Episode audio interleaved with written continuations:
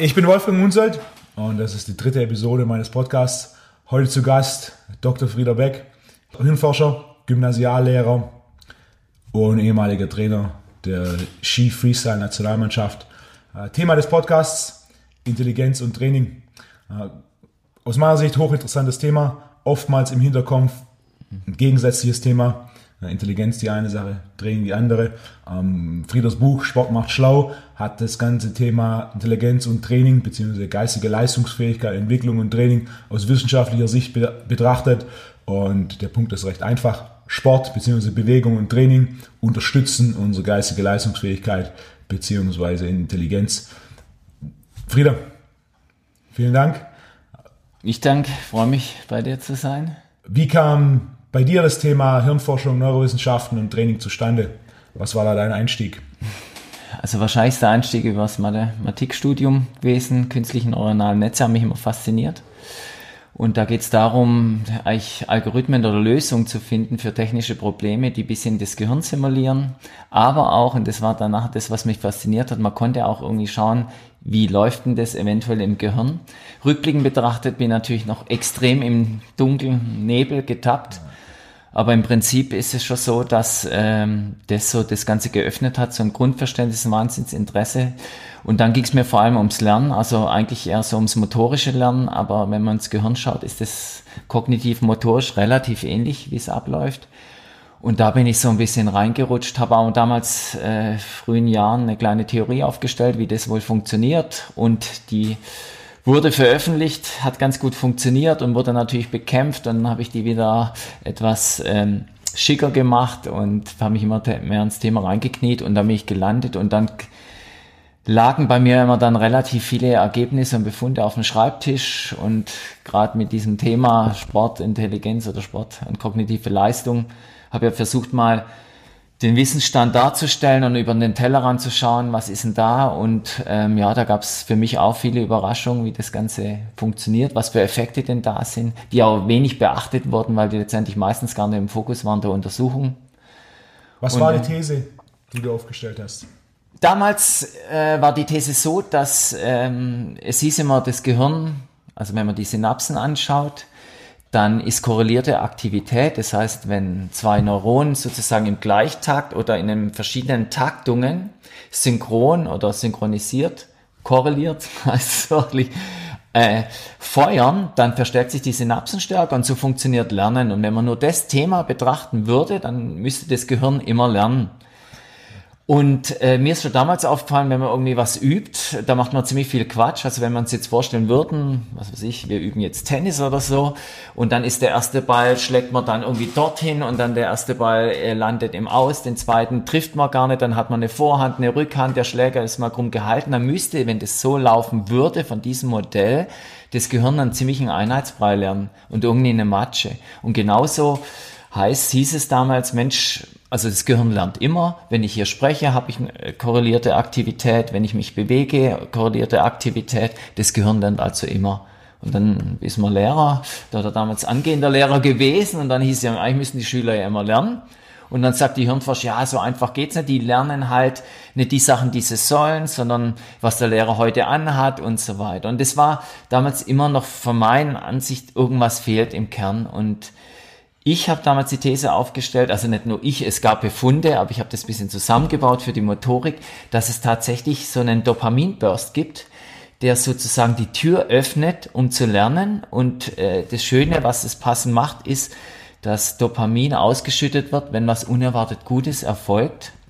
Und das wäre tatsächlich dann die, das Signal fürs Gehirn zu sagen, Mensch, wenn das unerwartet Gutes erfolgt, dann sollte ich lernen. Und das Spielchen könnte dann so laufen, dass wenn wir jetzt sagen, ich stehe am Tennisplatz und ob ich es bewusst wahrnehme, ist eine andere Sache, aber plötzlich klappt eine Bewegung besser als erwartet, Dopamin wird ausgeschüttet und die Neuronenaktivität, die sozusagen war, die eingebundenen Neuronen, die verstärken nur ihre ähm, Synapsen stecken, also nicht die Neuronen sind die Synapsen, aber die, die Population, die jetzt diesen unerwarteten Handlungserfolg gemacht hat, die verstärkt sozusagen äh, ihre Übertragungsstärken und prägt sich dann durch Wiederholung immer mehr als Population aus. Und das hätte sozusagen rein systematisch betrachtet den Vorteil, dass es tatsächlich nur die guten Bewegungen des Gehirns sich schnappt, um zu lernen, was auch extrem Sinn macht, sozusagen von der Außenperspektive, weil ich brauche nicht den ganzen Einheitsbrei. Und das ist so ein bisschen das Modell und es zeigte sich danach, also ist man, ich war unter mehreren, habe ich dann festgestellt, aber damals in ganzer Euphorie, dachte jetzt allein gefunden, aber es gab viele in diesen Bereichen und das Interessante war, Dopamin gab es schon lang, nur die einen Forschergruppen haben es in Richtung Belohnungslernen äh, untersucht und was passiert da? Und frei von diesem letztendlich so eine Art Lerngrundmechanismus und frei von dem Bereich Motivation, das im Gehirn eigentlich eins ist.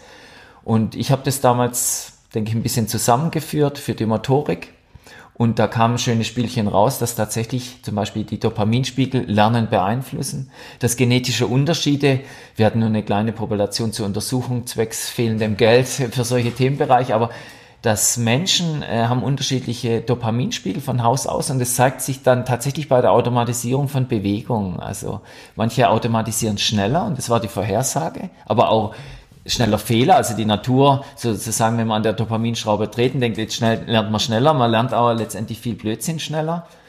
Und so ein bisschen ging das in die Richtung. Aber es kann verschiedene Dinge erklären und das Modell waren, würde ich sagen, für manche Dinge ganz elegant. Also zum Beispiel die Frage, wenn wir beim Tennis bleiben, beobachtet man ja am Platz so manchmal Zusatzbewegungen, die die Menschen machen beim Aufschlag. Und dann kann man sagen, die Population der ersten erfolgreichen Aufschläge hat halt so eine komische Rhythmusbewegung gehabt okay. und die wird über die Population mitgeschnappt und ist dann in der Bewegung drin. Und dann ist es unheimlich schwer, diese Zusatzbewegung ein Stückchen wieder rauszubringen.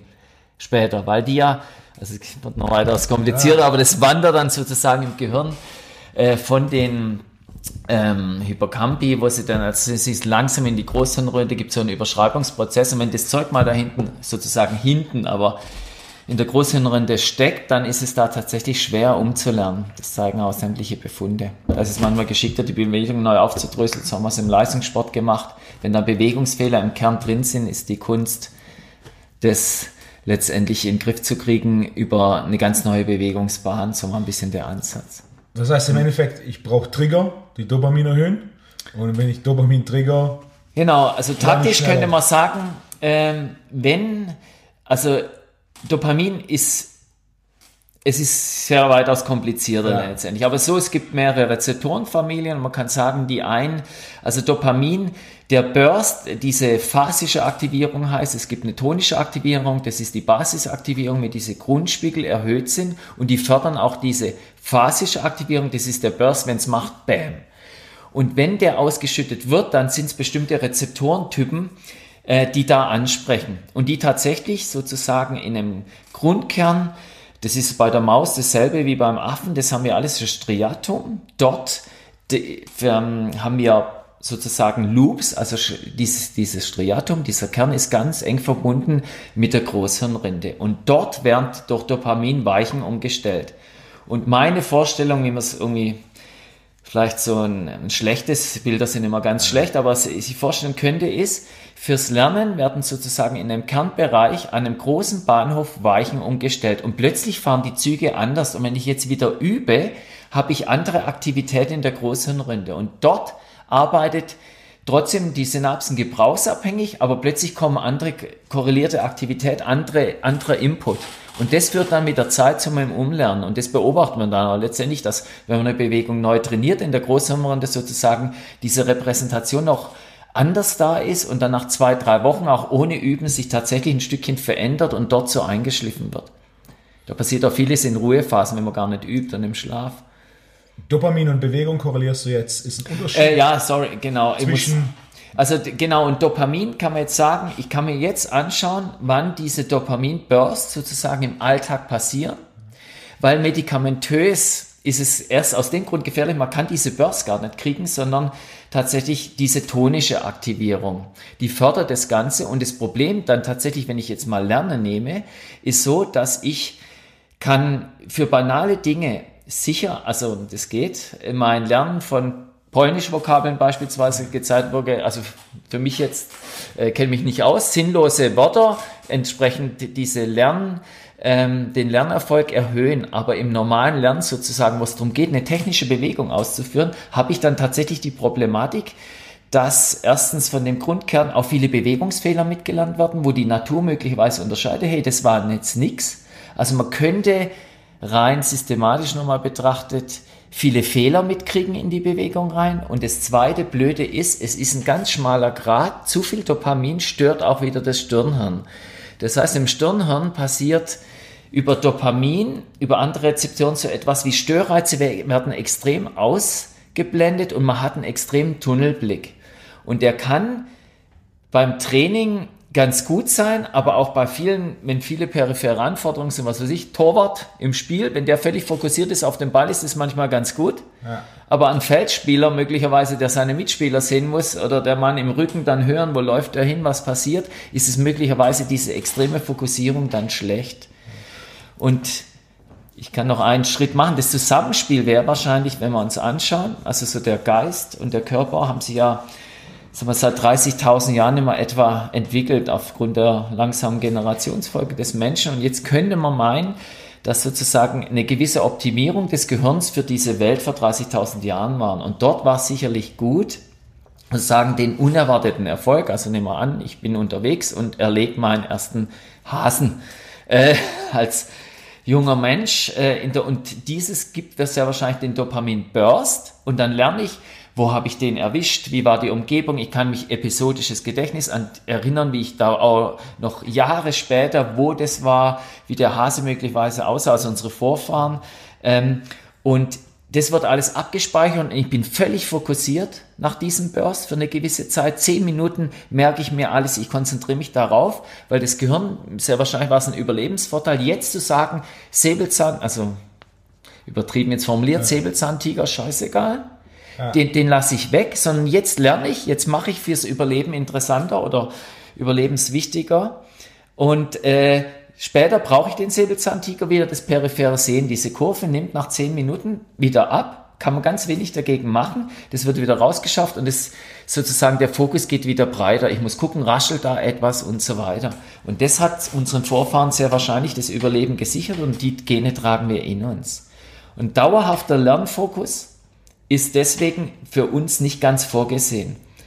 Also wenn man die Stufe mal für Kinder macht, ist es tatsächlich bitter zu sagen, die sitzen sechs Stunden in der Schule und der Fokus des Dopaminburst, oh unerwartet, endlich kapiert die Aufgabe, wenn ich Mathe, binomische Formeln und dann passt das, alles geht auf, bin ich zehn Minuten eigentlich aktiv und dann führt tatsächlich, es liegt auch etwas an so einem Überschreibungsprozess im Gehirn, aber führt es dazu, dass diese für uns gefühlt die Konzentration abnimmt, aber das ist sozusagen ein eingeschalteter Prozess, um das wieder breiter zu machen und auch das Neugelernte zu schützen.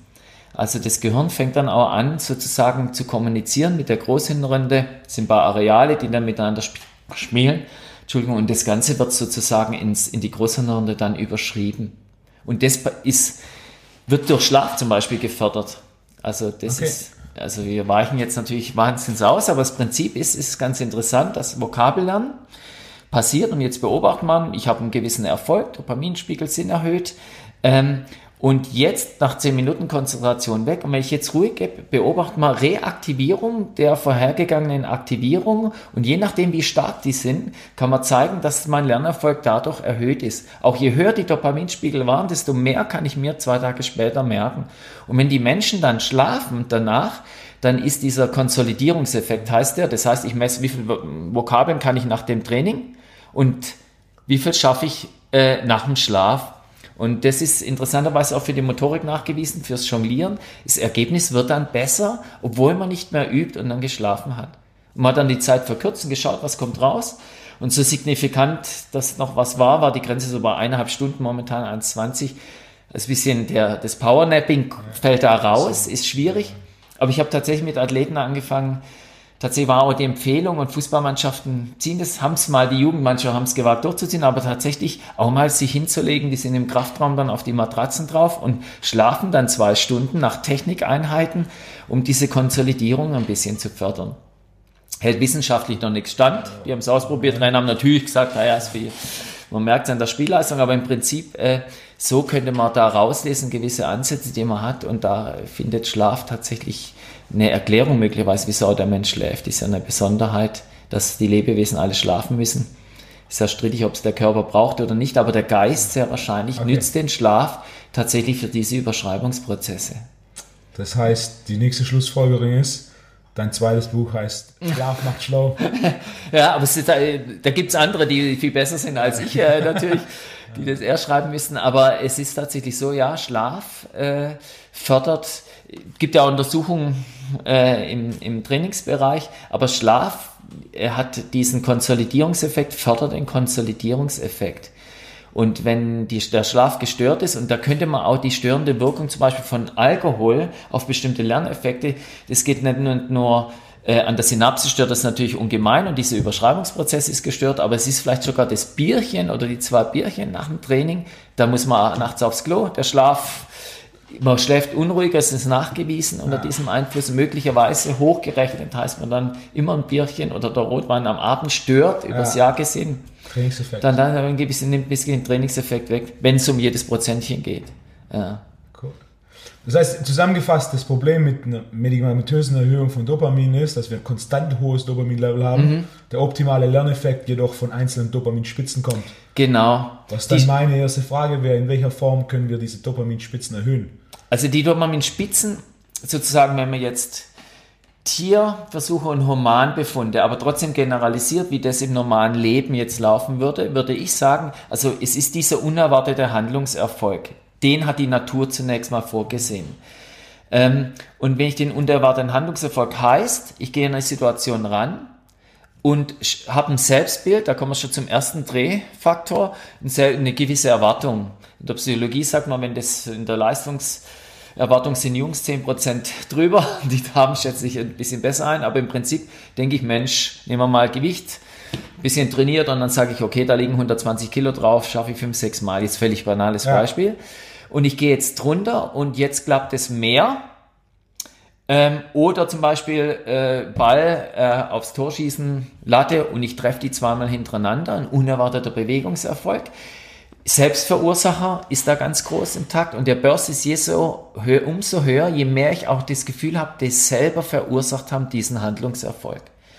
Und das führt dazu, dass tatsächlich dann das Gehirn lernt. Das bedeutet praktisch, wenn ich es schaffe, von der anderen Seite viele unerwartete Bewegungserfolge bereitzustellen, dann sind die Chancen hoch, dass gelernt wird. Und jetzt könnte der kritische Hörer ja sagen, ah ja, äh, wie geht denn das zustande? Dopamin kommt ja erst im Nachhinein drauf und die Neurone waren ja davor schon aktiv. Und äh, es gibt schöne Befunde, die zeigen diese, es gibt so eine Art Nachleuchten an den Neuronen, dass die Membranpotenziale ein Stückchen erhöht sind an den Synapsen und dort sozusagen diese Synapsen getaggt sind, welche momentan gerade aktiv waren. Und Dopaminburst geht drüber und es schnappt sich sozusagen nur die zuvor aktiven Synapsen. Das heißt im Nachhinein, und da sprechen wir von zwei, drei Sekunden und dann hätten wir wieder diesen Effekt, dass wenn ich irgendwo bin, dass ich den Erfolg recht schnell sehe, wäre für unser Gehirn sehr wahrscheinlich originärer ein bisschen leichter. Das heißt, so war die Welt wahrscheinlich, zack, ich hau drauf, der kippt um, äh, bös gesagt, ja. und der Erfolg ist sofort da. Und sozusagen alles, wo ich sage, ich muss ein bisschen warten, aber nicht mehr, ich möchte in die Schule dauernd abrutschen, aber nicht mehr das System Schule. Ich schreibe einen Vokabeltest und kriege den dann, also übertrieben, aber drei Wochen später ja. wieder zurück. Dann verbucht sozusagen diese Sache, wann korrigiere ich mich, ähm, wann sehe ich das Handlungsergebnis, ist wieder eine nächste Drehschraube, die sozusagen Lernen beschleunigen könnte. Direktes Feedback. Direktes Feedback, Verursacherprinzip. Aus Feedback heißt, muss nicht unbedingt ein Ext, also die Gabriele Wulff hatte ja Forschungsmillionen zu Feedback, gab es ja äh, lustige Ergebnisse dazu. Das heißt, es muss nicht unbedingt ein externer sein, aber ich muss es wahrgenommen haben, relativ schnell den Erfolg. Ich muss mich als Verursacher wahrnehmen des Erfolgs. Und dann muss der Erfolg noch zielführend sein. Und das ist die große Kunst, denke ich, alle Personal Trainer oder alle Trainer, zu sagen, ich muss eigentlich so vorsortieren, dass tatsächlich der Bewegungserfolg rauskommt in die Richtung, wo ich den, den haben will.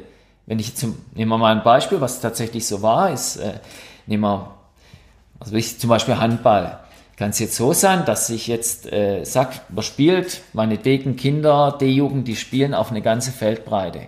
Da stehen sechs Kinder und da ist relativ viel Platz dazwischen drin. Und die Kinder, das sind manche Raufer und Wusler, die haben einen extremen Vorteil. Die schnappen sich den Ball und prellen durch und da stehen manche Kinder, die noch nie gerauft haben Und manche Kinder, da ist unheimlich viel Platz, da kommt jemand angerannt, Kopf voraus, den lassen wir lieber ziehen. Also werden diese Kinder unverhältnismäßig viele Handlungserfolge haben, indem die den Ball schnappen, durchprellen, sich durchkämpfen. Und da muss ich überlegen, will ich das? Wenn ich jetzt an eine B-Jugend denke, wenn ich mir da den Ball schnapp und Kopf voraus reinrenne, ist es, wenn es kein Stürmerfall ist, renne ich in der Abwehr und alles Spiel ist tot. Das heißt, die Kunst ist, Druck zu machen, sozusagen in die Richtung der Abwehr zu gehen und im entscheidenden Moment, wenn die Abwehr alles auf mich sozusagen verschiebt und zieht, dann das Pässchen zum freien Mann und der wieder zum freien Mann. Im Fußball genau dasselbe Prinzip. Und dann ist, wäre zu sagen, die Kunst, wie schaffe ich es, diese Handlungserfolge zielgerichtet so zu bringen, dass nicht der Torerfolg und das Prellen und das Ballschnappen der Handlungserfolg ist, sondern der schon in die richtige Richtung marschiert. Und nebenbei betrachtet wären die anderen Kinder, die schauen zu und werden degradiert und sind nachher nur noch die Assistenten des Spielerfolgs. Ja. Und wenn jetzt der Trainer sagt, hey, wir wollen gewinnen, also setze ich die Wusler ein in der E- und D-Jugend und dann wuseln die uns durch und die anderen schauen in Panik und spielen denen immer die Bälle zu, dann wird's tatsächlich, äh, komme ich rein, dass es irgendwann, sagen wir mal, in der C- und D- B-Jugend möglicherweise für diese Wusler extrem frustrierend wird. Die steigen dann raus, die anderen haben Lernchancen verpasst. Und so ein bisschen kann man Situationen vorsortieren. Ich würde nicht sagen, dass ich weiß, wie das jetzt geht. Man kann sich verschiedene Dinge überlegen, aber das sind solche Sachen, wie sich über, sage ich mal, diese Betrachtung eines unerwarteten Bewegungserfolgs tatsächlich Lernsituationen sortieren lassen und dann heißt der Trainer, muss vielleicht das in Ruhe schauen, was mache ich, wo führt es wohin, wo sind diese Lernmomente. Oder Beispiel Fußball, ein Ball, 20 Kinder, kommt wahrscheinlich weniger ja. raus als äh, ein Ball pro drei ja. Kinds. Also ich habe vor kurzem ein Buch aus England gelesen zum Thema Fußballerentwicklung hm. und eines der interessantesten Kapitel war, Manchester United hat durchgesetzt, dass in der Jugend nicht mehr 7 gegen 7, sondern 4 gegen 4 hm. gespielt wird, ja. auf drei Spielfeldern gleichzeitig. Ja. Was sie im Endeffekt ausgerechnet haben, ist, ja. dass deutlich mehr Ballkontakte entstehen und die Ballkontakte quasi mit der Entwicklung des Spielers korrelieren und Ballkontakt wird genau. definitiv ein Erfolg, gerade bei 7 gegen 7 ja. oder auch 11 gegen 11 genau. gibt es nicht sonderlich viele. Ja. Und die spielen 4 gegen 4 ja. gleichzeitig ohne Auswechselspieler. Und dann wechseln die quasi innerhalb. Genau. Haben sie durchgesetzt, dass die komplette Jugend. Ich könnte auch sagen, woher das, also ich bin ja ein bisschen aktiv und man hat tatsächlich äh, diese Pflänzchen etwa vor 10 Jahren gesetzt. Also das Prinzip ist so bei diesen Spielen, es ist so, äh, würde ich mal sagen, die Richtung, also ich würde mir jetzt anmaßen, ich bin kein gelernter Fußballer, aber da ich dann ein bisschen Coach ist tatsächlich auch das Interessante, es wird ein bisschen das Cut and Fill gespielt aus dem Basketball. Das heißt, eine Position wird freigegeben, die muss dann besetzt gehen. Viel über Rotation.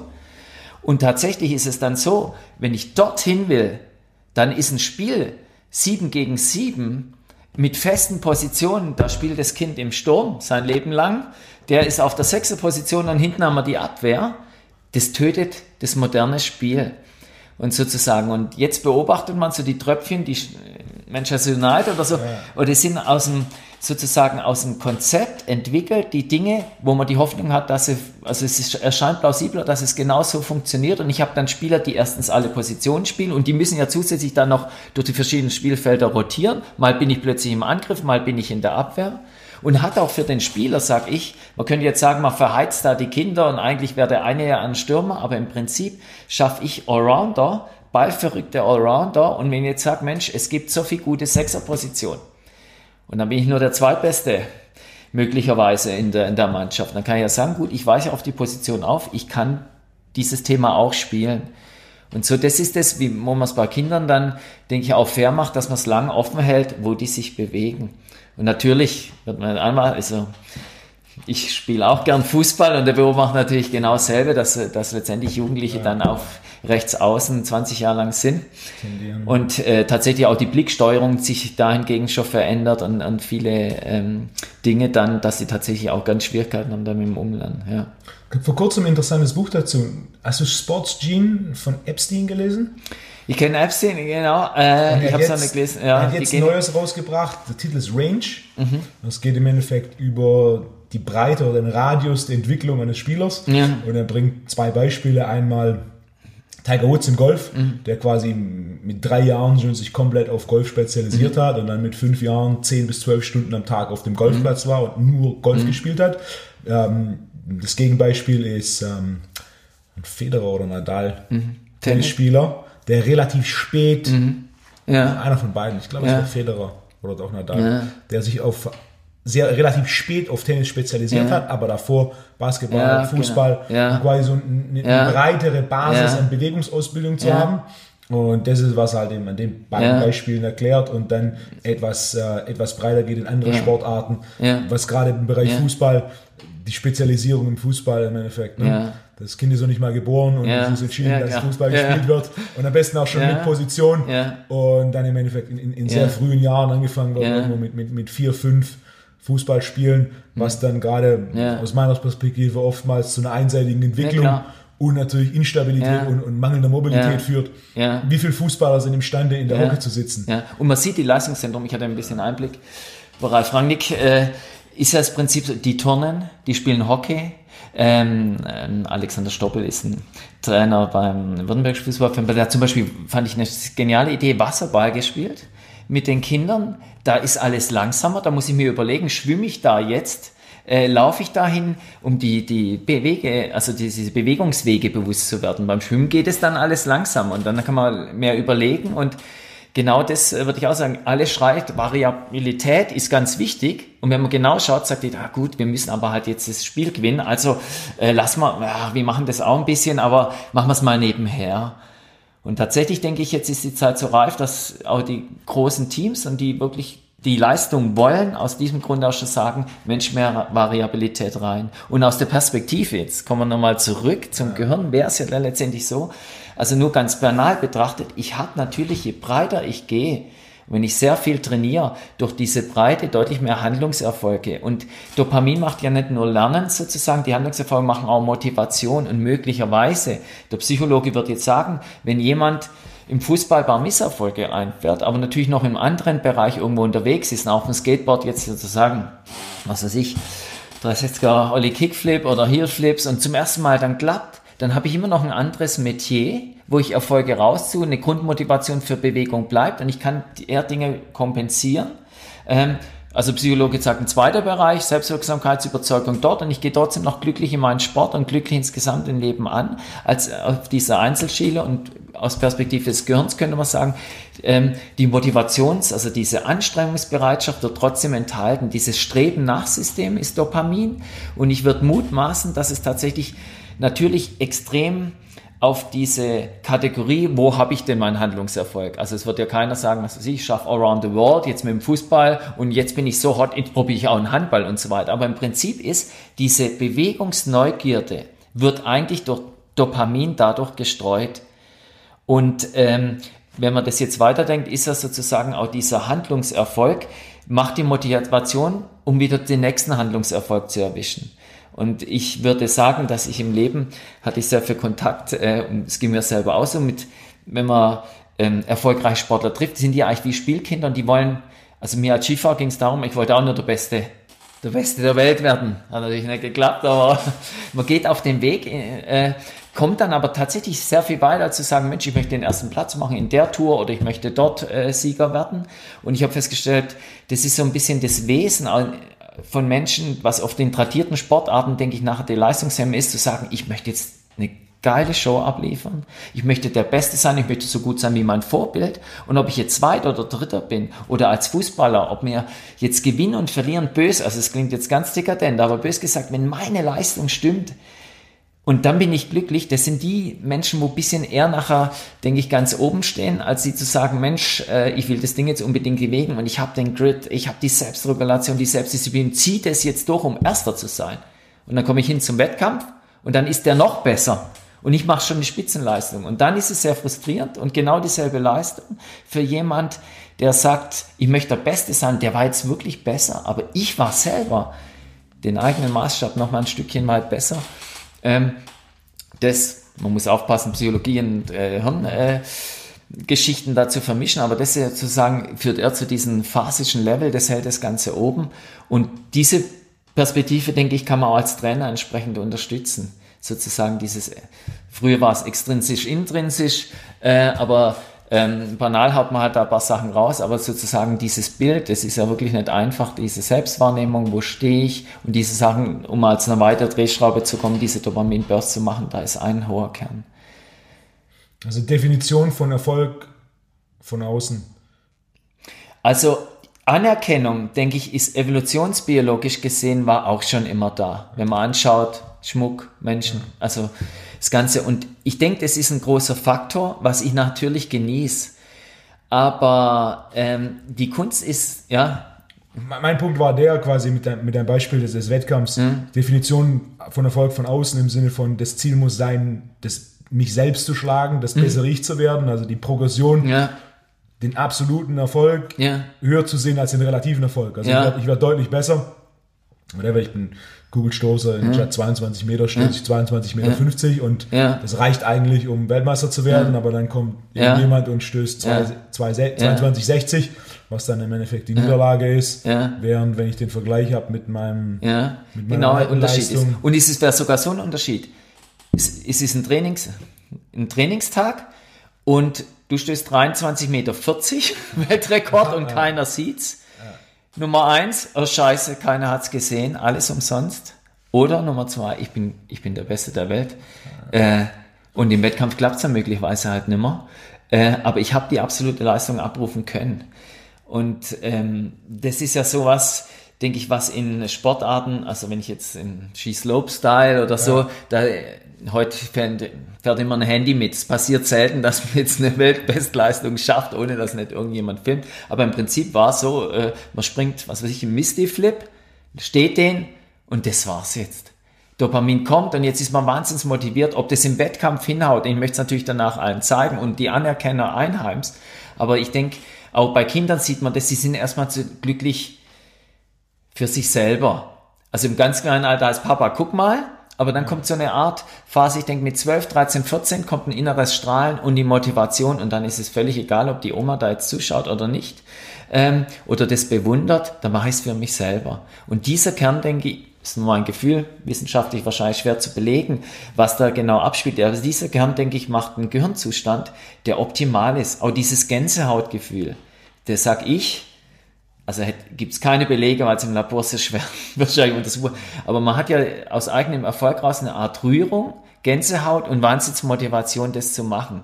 Ich denke, jeder Sportler hat das schon mitbekommen. Ich weiß nicht, wie es dir ging, aber man hat so eine Situation und dann sind Gänsehaut. Jetzt hat man gerade was geschafft, was, was nicht auf dem Programm war. Ja. Und ob das jetzt Weltbestleistung, aber für einen selber dann war. Und dieses, denke ich, diese, dass sozusagen das Fell aufgestellt wird, geplustert, obwohl da niemand da ist für einen selber, ist so eine Richtung, ähm, die einen über Dopamin, verschiedene andere Bodenstoffe sind dabei, heißt Wahnsinnsmotivation, Wahnsinns-Lernsituation, episodisches Gedächtnis ist da, Fokus geht rein, präfrontaler Kortex heißt vorne Stirnhirn geht zu, ich bin brutal fokussiert. Und wenn ich das nützen kann für weiteres Training, für Motivation, auch direkt danach zu arbeiten, zu trainieren, ist Optimalzustand.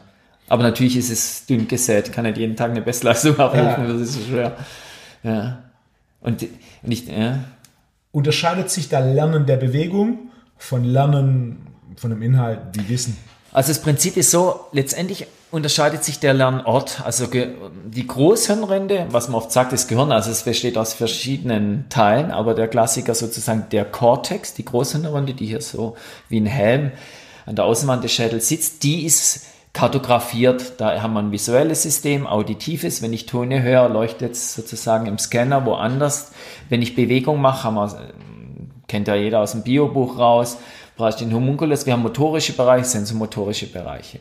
Jetzt ist es aber so, diese Kartenstruktur wird, wenn ich jetzt mal eine Bewegung mir genau durchdenke, schon mal deutlich komplizierter. Also nehmen wir nur ein Pass, kommt zu mir, da fliegt, nehmen wir Handball. Jetzt muss ich koordinieren, wann habe ich den Kontakt mit dem Ball. Ich muss die Flugkurve sozusagen berechnen, was das Gehirn irgendwie anstellt aus Erfahrung. Ich muss meine eigene Bewegung dazusetzen. Ich muss noch die Beine sind automatisiert und laufen, wenn das ein Konter ist. Das heißt, es spielt dieses reine motorische haben wir eigentlich nie. Also das habe ich, wenn ich auf einer Fingertastatur, und so hat man es bisher immer sucht gehabt, die Jahre Klavier spiele, dann habe ich nur diese Fingertastatur und das ist schon kompliziert. Das heißt, es ist ein Gesamtpaket und genauso stellt sich es im Gehirn dar. Es spielen unheimlich viele Bereiche, visuelles System, auditives System. Ich höre beim, nehmen wir nochmal Beispiel Skateboardfahren, das Klackern der Rollen, das Rutschen. Ähm, das brauche ich dazu zu den Tricks, wenn da irgendwas anderes dabei ist, irritiert es. Man hat auch festgestellt, wenn man Basketball diesen Sound ein bisschen nachlaufen lässt, kann man kaum noch spielen. Das heißt, es geht alles, also es stört tatsächlich die Spielleistung. Es äh, spielt alles dieses Gesamtpaket. Und genau so stellt sich das letztendlich im, im Gehirn dar. Es ist ähm, alles sozusagen die Hardware ist die Synapse, die Neuronen und da gibt es Unterschiede im aber welche Inhalte drin setzen, ist dann sozusagen die unterschiedliche Software und das erste Zusammenspiel macht das Ganze. Und diese Karten, nochmal zu sagen, man hat das Bild, wo was sitzt, natürlich für ganz einfache Kategorien und die höhere Ordnung ist völlig unbekannt, weil ich dieses Ordnungskriterium nicht gehen kann. Zum Beispiel allein das Thema, wo sitzt die Kraft? Wo sitzt die Kraft im Gehirn? Dann kann ich schon sagen, na gut, ich brauche so eine Art, im Mittelhirn habe ich eine große Aktivität, wenn man alles gibt, dann habe ich im Stirnhirn, weil ich mich vielleicht regulieren muss, man kann aber nur erklären, Drückkraft, aber irgendwie ist alles aktiv, während ich einen bösen Handel rausstemme und Unterscheidet sich das von Person zu Person oder gibt es tatsächlich diese, diese Karten, die also die Karten sind sozusagen äh, durch die Verschaltung des Gehirns, würde ich sagen, ist eine Grundmatrix vorgegeben.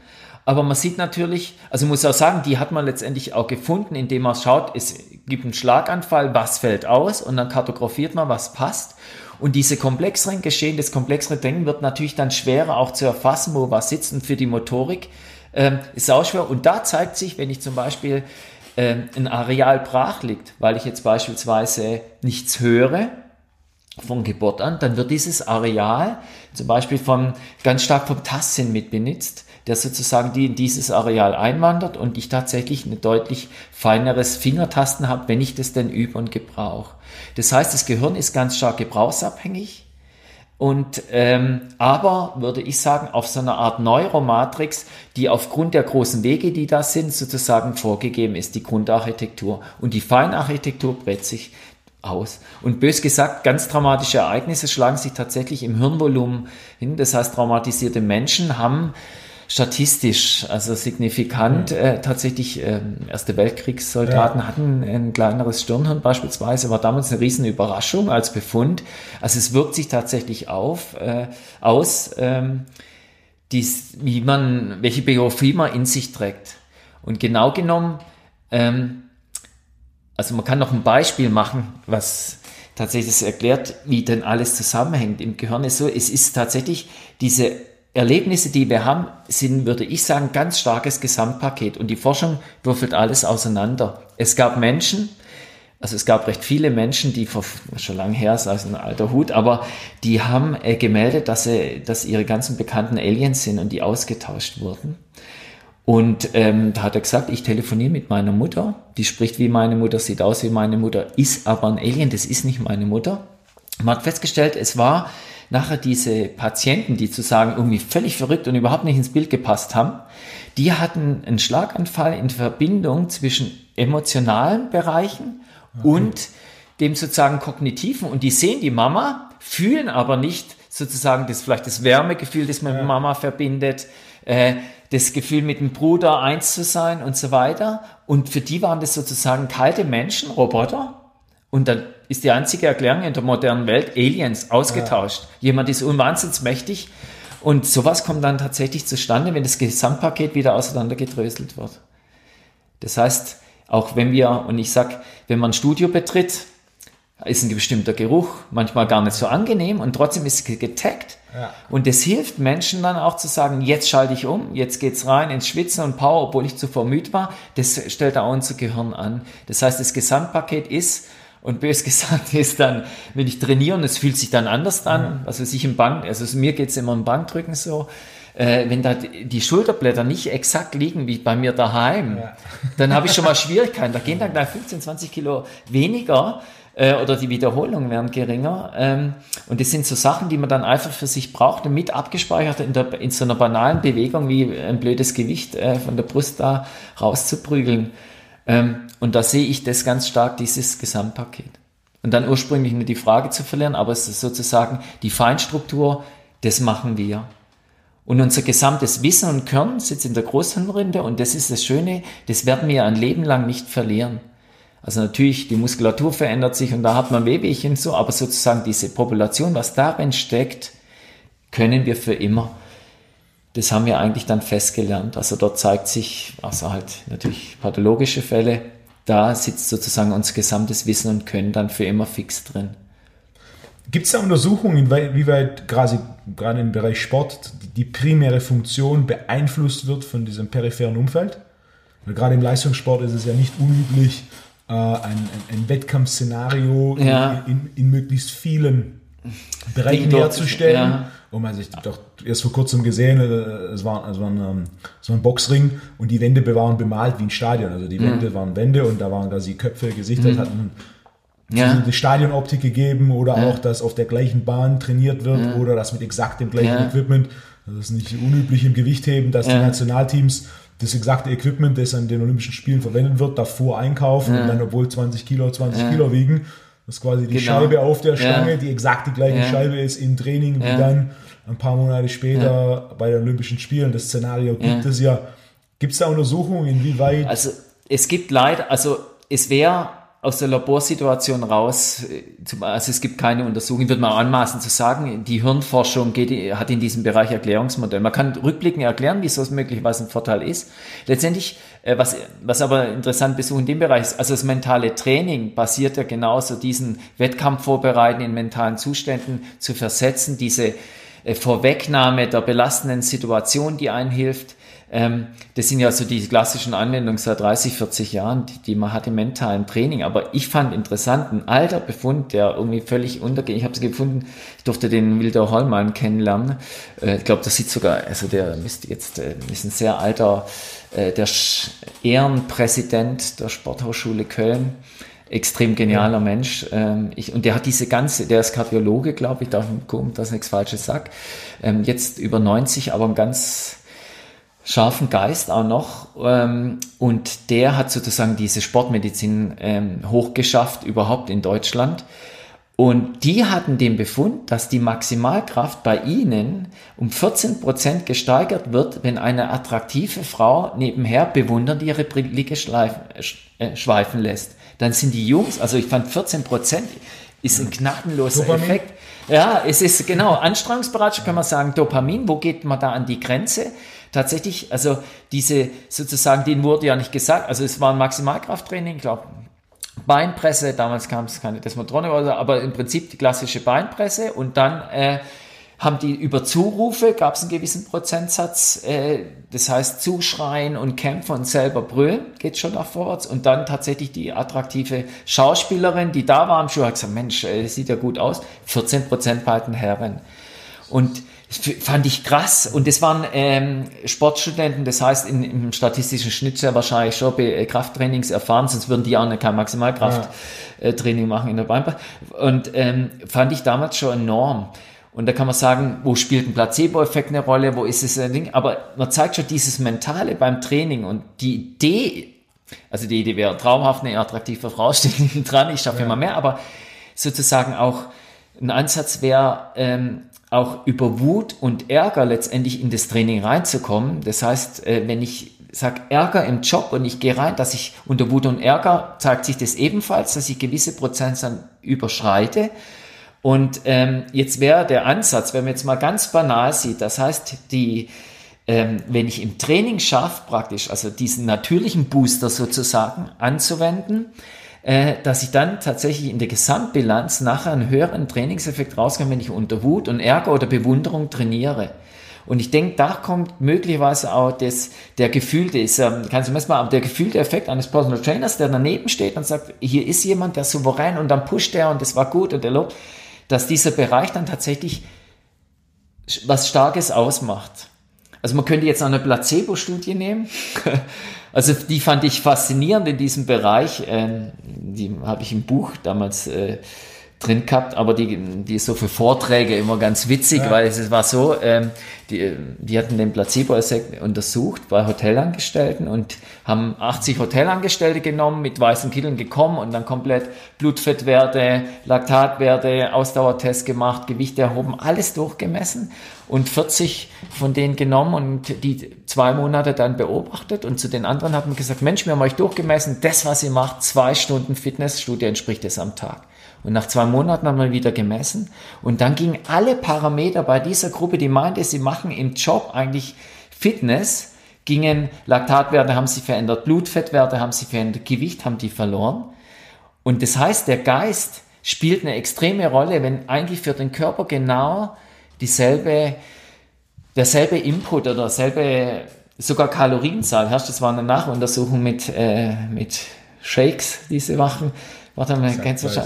Ja, dass man sagt, ähm, also es war eine krumme Zahl, wenn man sagt 500 Kilokalorien, ein Milchshake und die äh, Probanden trinken den und dann schaut man Sättigkeitsgrad und die haben damals untersucht, äh, zwei Gruppen gebildet. Eine Gruppe sagt man, ist ein Diättrink, hat deutlich weniger Kalorien, meinetwegen 250. Andere Gruppe, Mensch, das Ding hat 750 Kalorien und schaut dann auf den Sättigungsgrad. Man die satt, die meinten 57 gekriegt haben. Und Krillin, das Hormon, das den Sättigungsgrad macht, signalisiert, also das Hormon, das ich eigentlich gar nicht so im Griff haben dürfte, signalisiert, Mensch, wenn ich 750, meine 750 Kalorien bekommen zu haben, der Körper eigentlich nicht bekommt, trotzdem dieses Hormon ansagt, hey, du bist satt und bei den anderen noch ein Hungergefühl, obwohl die Kalorien da waren, ein Hungergefühl da ist, denke ich, ist dieser ganze Rahmen, ähm, der Psychologe würde sagen, das ist natürlich Wahnsinn zu unterschätzen, muss man viel machen, aber im, im Prinzip tatsächlich spielt eine recht große Rolle.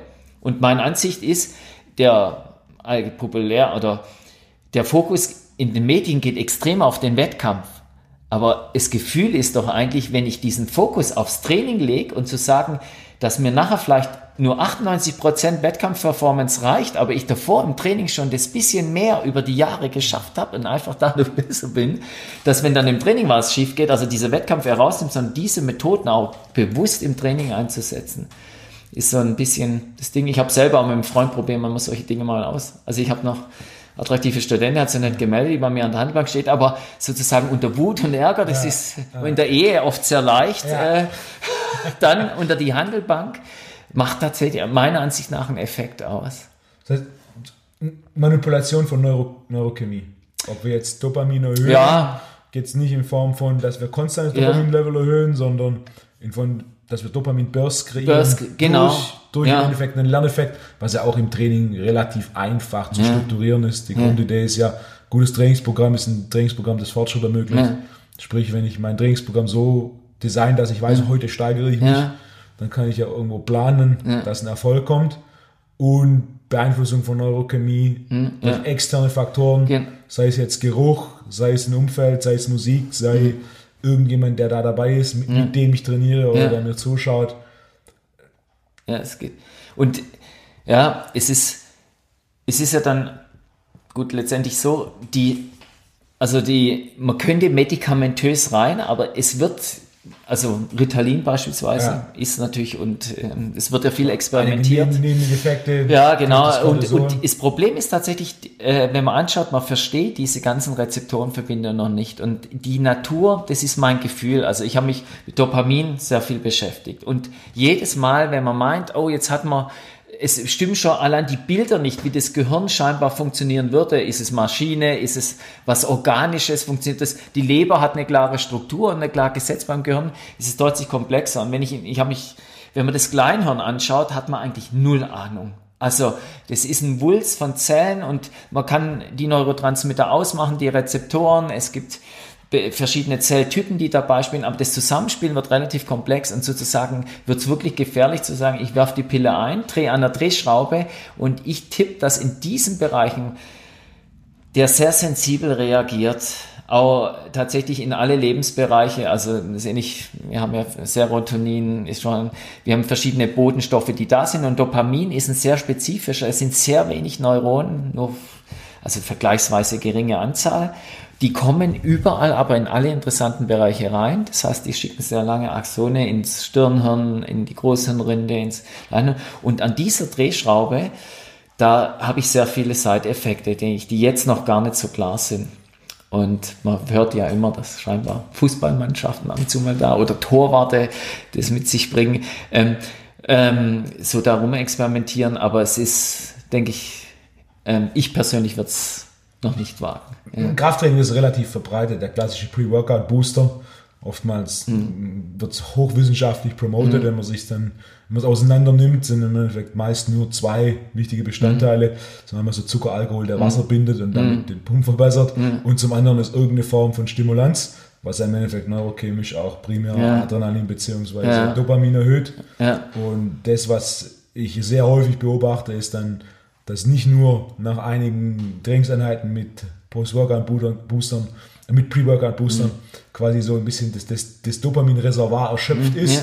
und dann ohne Ja. Dopamin-Boost von außen Ja. gar nichts mehr geht. Trainingsmotivation komplett im Keller und selbst wenn dann die, der Dopamin-Boost von außen kommt über den, den Drink, ähm, selbst dann ist das Dopamin-Level deutlich niedriger, wir quasi so eine, eine Form des, ähm, der Entleerung der Speicherung oder der, Dopaminermüdung haben. Ja, also man muss immer aufpassen, das Bild praktisch, ähm, diese Entleerung praktisch von den Bodenstoffen, die kommt wahrscheinlich gar nicht so richtig vor, dass der, der Bodenstoff sozusagen zu Ende ist und man das Gefühl hat, ich kann mich nicht mehr konzentrieren, sondern es sind oft bewusst, also gesetzte Hemmprozesse, die dann einsetzen, dass sozusagen ein anderer Hirnbereich auf diese äh, feuernden Zellen einwirkt, dass die sozusagen ihre Aktivität runterfahren.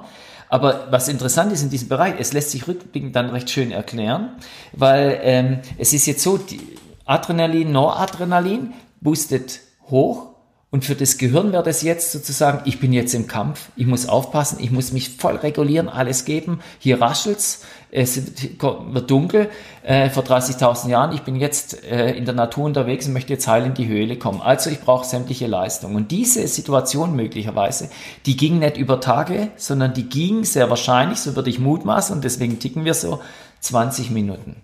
Und dann entscheidet sich's gefressen oder überlebt, maximal.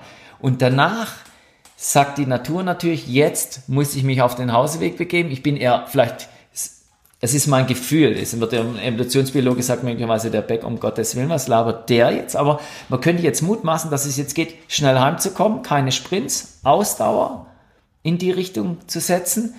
Dann bin ich noch oben, aber Kraft, noch diesen Kampf sozusagen weiterführen, das ist überhaupt nicht mehr vorgesehen. Und dann heißt eigentlich, jetzt kommt die Ruhe.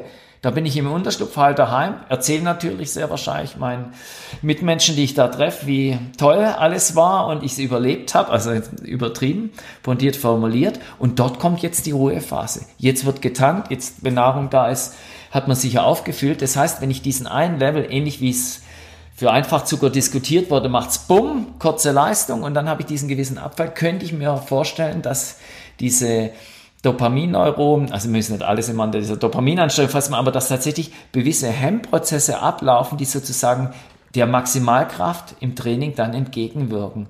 Und dann zu sagen, den nächsten Booster einzuschmeißen, die Evolution nochmal einen Säbelzahntiger reinzustellen, ist so eine gewisse Ding, Sache. Ähm, Ob es dann Sinn macht oder nicht, wie lange da der Geist mitmacht, wäre dann eine andere Geschichte. Und das ist auch, wenn man jetzt, würde ich sagen, wenn man jetzt ein Trainingsprogramm fährt, äh, nur mal aus dieser Warte raus, ich trainiere zwei, drei Stunden versus ich komme unter Wut und Ärger, gebe alles in einer kurzen Zeit, muss, mit, muss dann öfters letztendlich sozusagen über, also einmal in der Woche acht Stunden versus jede Woche, jeden Tag eine Stunde, ist natürlich dann klar, in welche Richtung es wahrscheinlich verschiebt, aber aus dieser Empfindung raus wäre so dieses lange Training, aus der Warte raus wäre wahrscheinlich eher mit so einem starken Abfall gleich zu tun und dann eigentlich diese Wut verpufft ja auch, das nehme ich ja dann wahr, ist ja tatsächlich eine Handelbank und einen Latzug im Keller zu haben, ist für jede Beziehung, denke ich, geschickt. Das verpufft dann ja etwas, ja. ja. Geist, da haben wir noch gar nicht so richtig ja. gesprochen, aber der Geist letztendlich äh, geht in ein anderes Schema rein.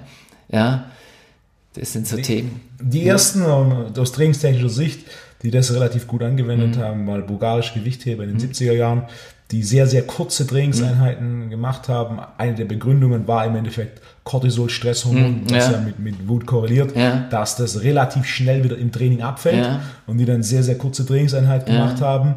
Und zwischen den Trainingszeiten Massage, Augen zu, Nickerchen, Meditation und dann bis zu zwölfmal am Tag trainiert haben. Hm. Und ähm, Wahnsinns-Kreisverletzungen aufgestellt haben. Okay. Ja. Also einige der Weltrekorde, die da in den 70er und 80ern aufgestellt wurden, ja. die wären ungeschlagen, wenn man die Gewichtsklassen nicht geändert hat. In den 80ern wurden dann Gewichtsklassen geändert und damit waren die, Weltrekorde nicht dick. Ähm, sie wären ja. die sind heute noch relevant, ja. teilweise einige sind ähm, sogar, sogar noch stärker. Ja. Was natürlich dann auch ein, ein, Trainingssystem ist, zwölf Trainingseinheiten am Tag. Da ist mit Sicherheit auch die Komponente äh, Motivation. Und äh, das Team kommt dann rein, der Trainer, ja. Der, der, Trainer spielt eine große Rolle. Ich hatte mal ein Seminar besucht beim damaligen äh, Cheftrainer. Mhm. Ein Spitzname war The Butcher, äh, der eine extrem hohe Kontrolle ja. über, über die, äh, die Sportler hat. Also Beispiel ihr, ihr Gehalt oder die Bezahlung ja. hat komplett er geregelt. Und er hat dann auch bei dem, bei dem Vortrag gesagt, ja, wenn er der Meinung war, einer trainiert nicht hart, mhm. dann hat er quasi das Gehalt einbehalten. Mhm. Und erst an dem Punkt, an dem er okay. der Meinung war, äh, dass er wieder trainiert, dann, dann wurde quasi ne, wieder das Gehalt freigegeben, was an, eine Form von, von Macht ist, die, die heute nicht mehr funktioniert nichtsdestotrotz jemanden dazu zu bewegen, ja. dass er zwölfmal am Tag an, ja, an sechs Tagen ja. die Woche zu trainiert, ist etwas Unangenehmeres, vor allem im Bereich Gewichtheben, auch recht eintöniges äh, Trainings. Ich habe, was sehr faszinierend ist, tatsächlich sind diese, von immer faszinierend, diese Leist, die früheren Leistungen. Also ich habe ein Buch in, von meinem Opa in die Hand bekommen aus den 20er Jahren über den menschlichen Körper und da hat man die extrem, die kräftigsten Herren, äh, bisschen Tarzanmäßig waren die dargestellt. Und wenn man dort die Hypertrophie sieht, hätte ich gesagt, meine Herren, äh, ohne dass sozusagen alles aufgeklärt ist, was ja. ich denn mache, äh, tatsächlich recht hohe Ergebnisse waren. Also die würden heute noch als Schränke und erfolgreiche Kraftsportler durchgehen. Also auch die, die Kraftwerte von damals sind ja. Kraftwerte, die heute mhm. fast niemand erreicht. Ja. Der David Epstein, der mhm. Autor von dem Sports Gene, der hat unter anderem auch untersucht, inwieweit haben wir tatsächlich einen Fortschritt sportlicher Leistung mhm. und inwieweit ist diese sportliche Leistung oder der Fortschritt der sportlichen Leistung zurückzuführen auf Technologie. Ja.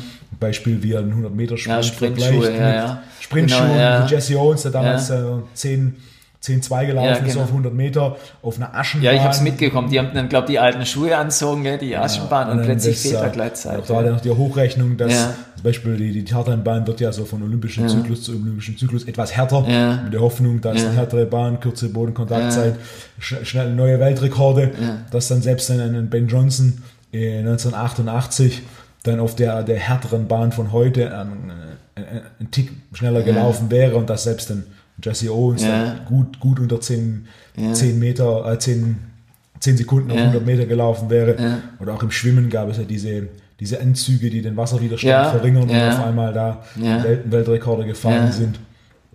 Das ist faszinierend. Ich habe äh, damit zu tun gehabt, ja, diese Anzüge. Es, äh, aber dann gibt es definitiv, ja. definitiv auch Sportarten, ja. wo, wo der, der Fortschritt an Technik und Taktik, ja. also mein, mein Favorite Beispiel ist, gerade aus trainingstechnischer Sicht, Fußball ist immer ein großes bei Thema. Sportarten insgesamt. Wenn man sich ein 70er Jahre Fußballspiel anschaut, ein 90er Jahre Fußballspiel anschaut und klar. jetzt Fußballspiele anschaut, das ist ja es sind Weltenunterschied, ja.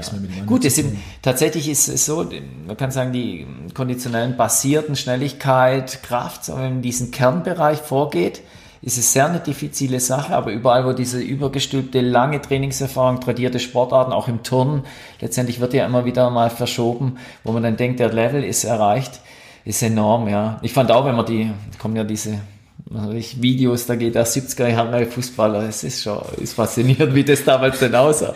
Man, man kann selber noch Runde mitspielen, ja.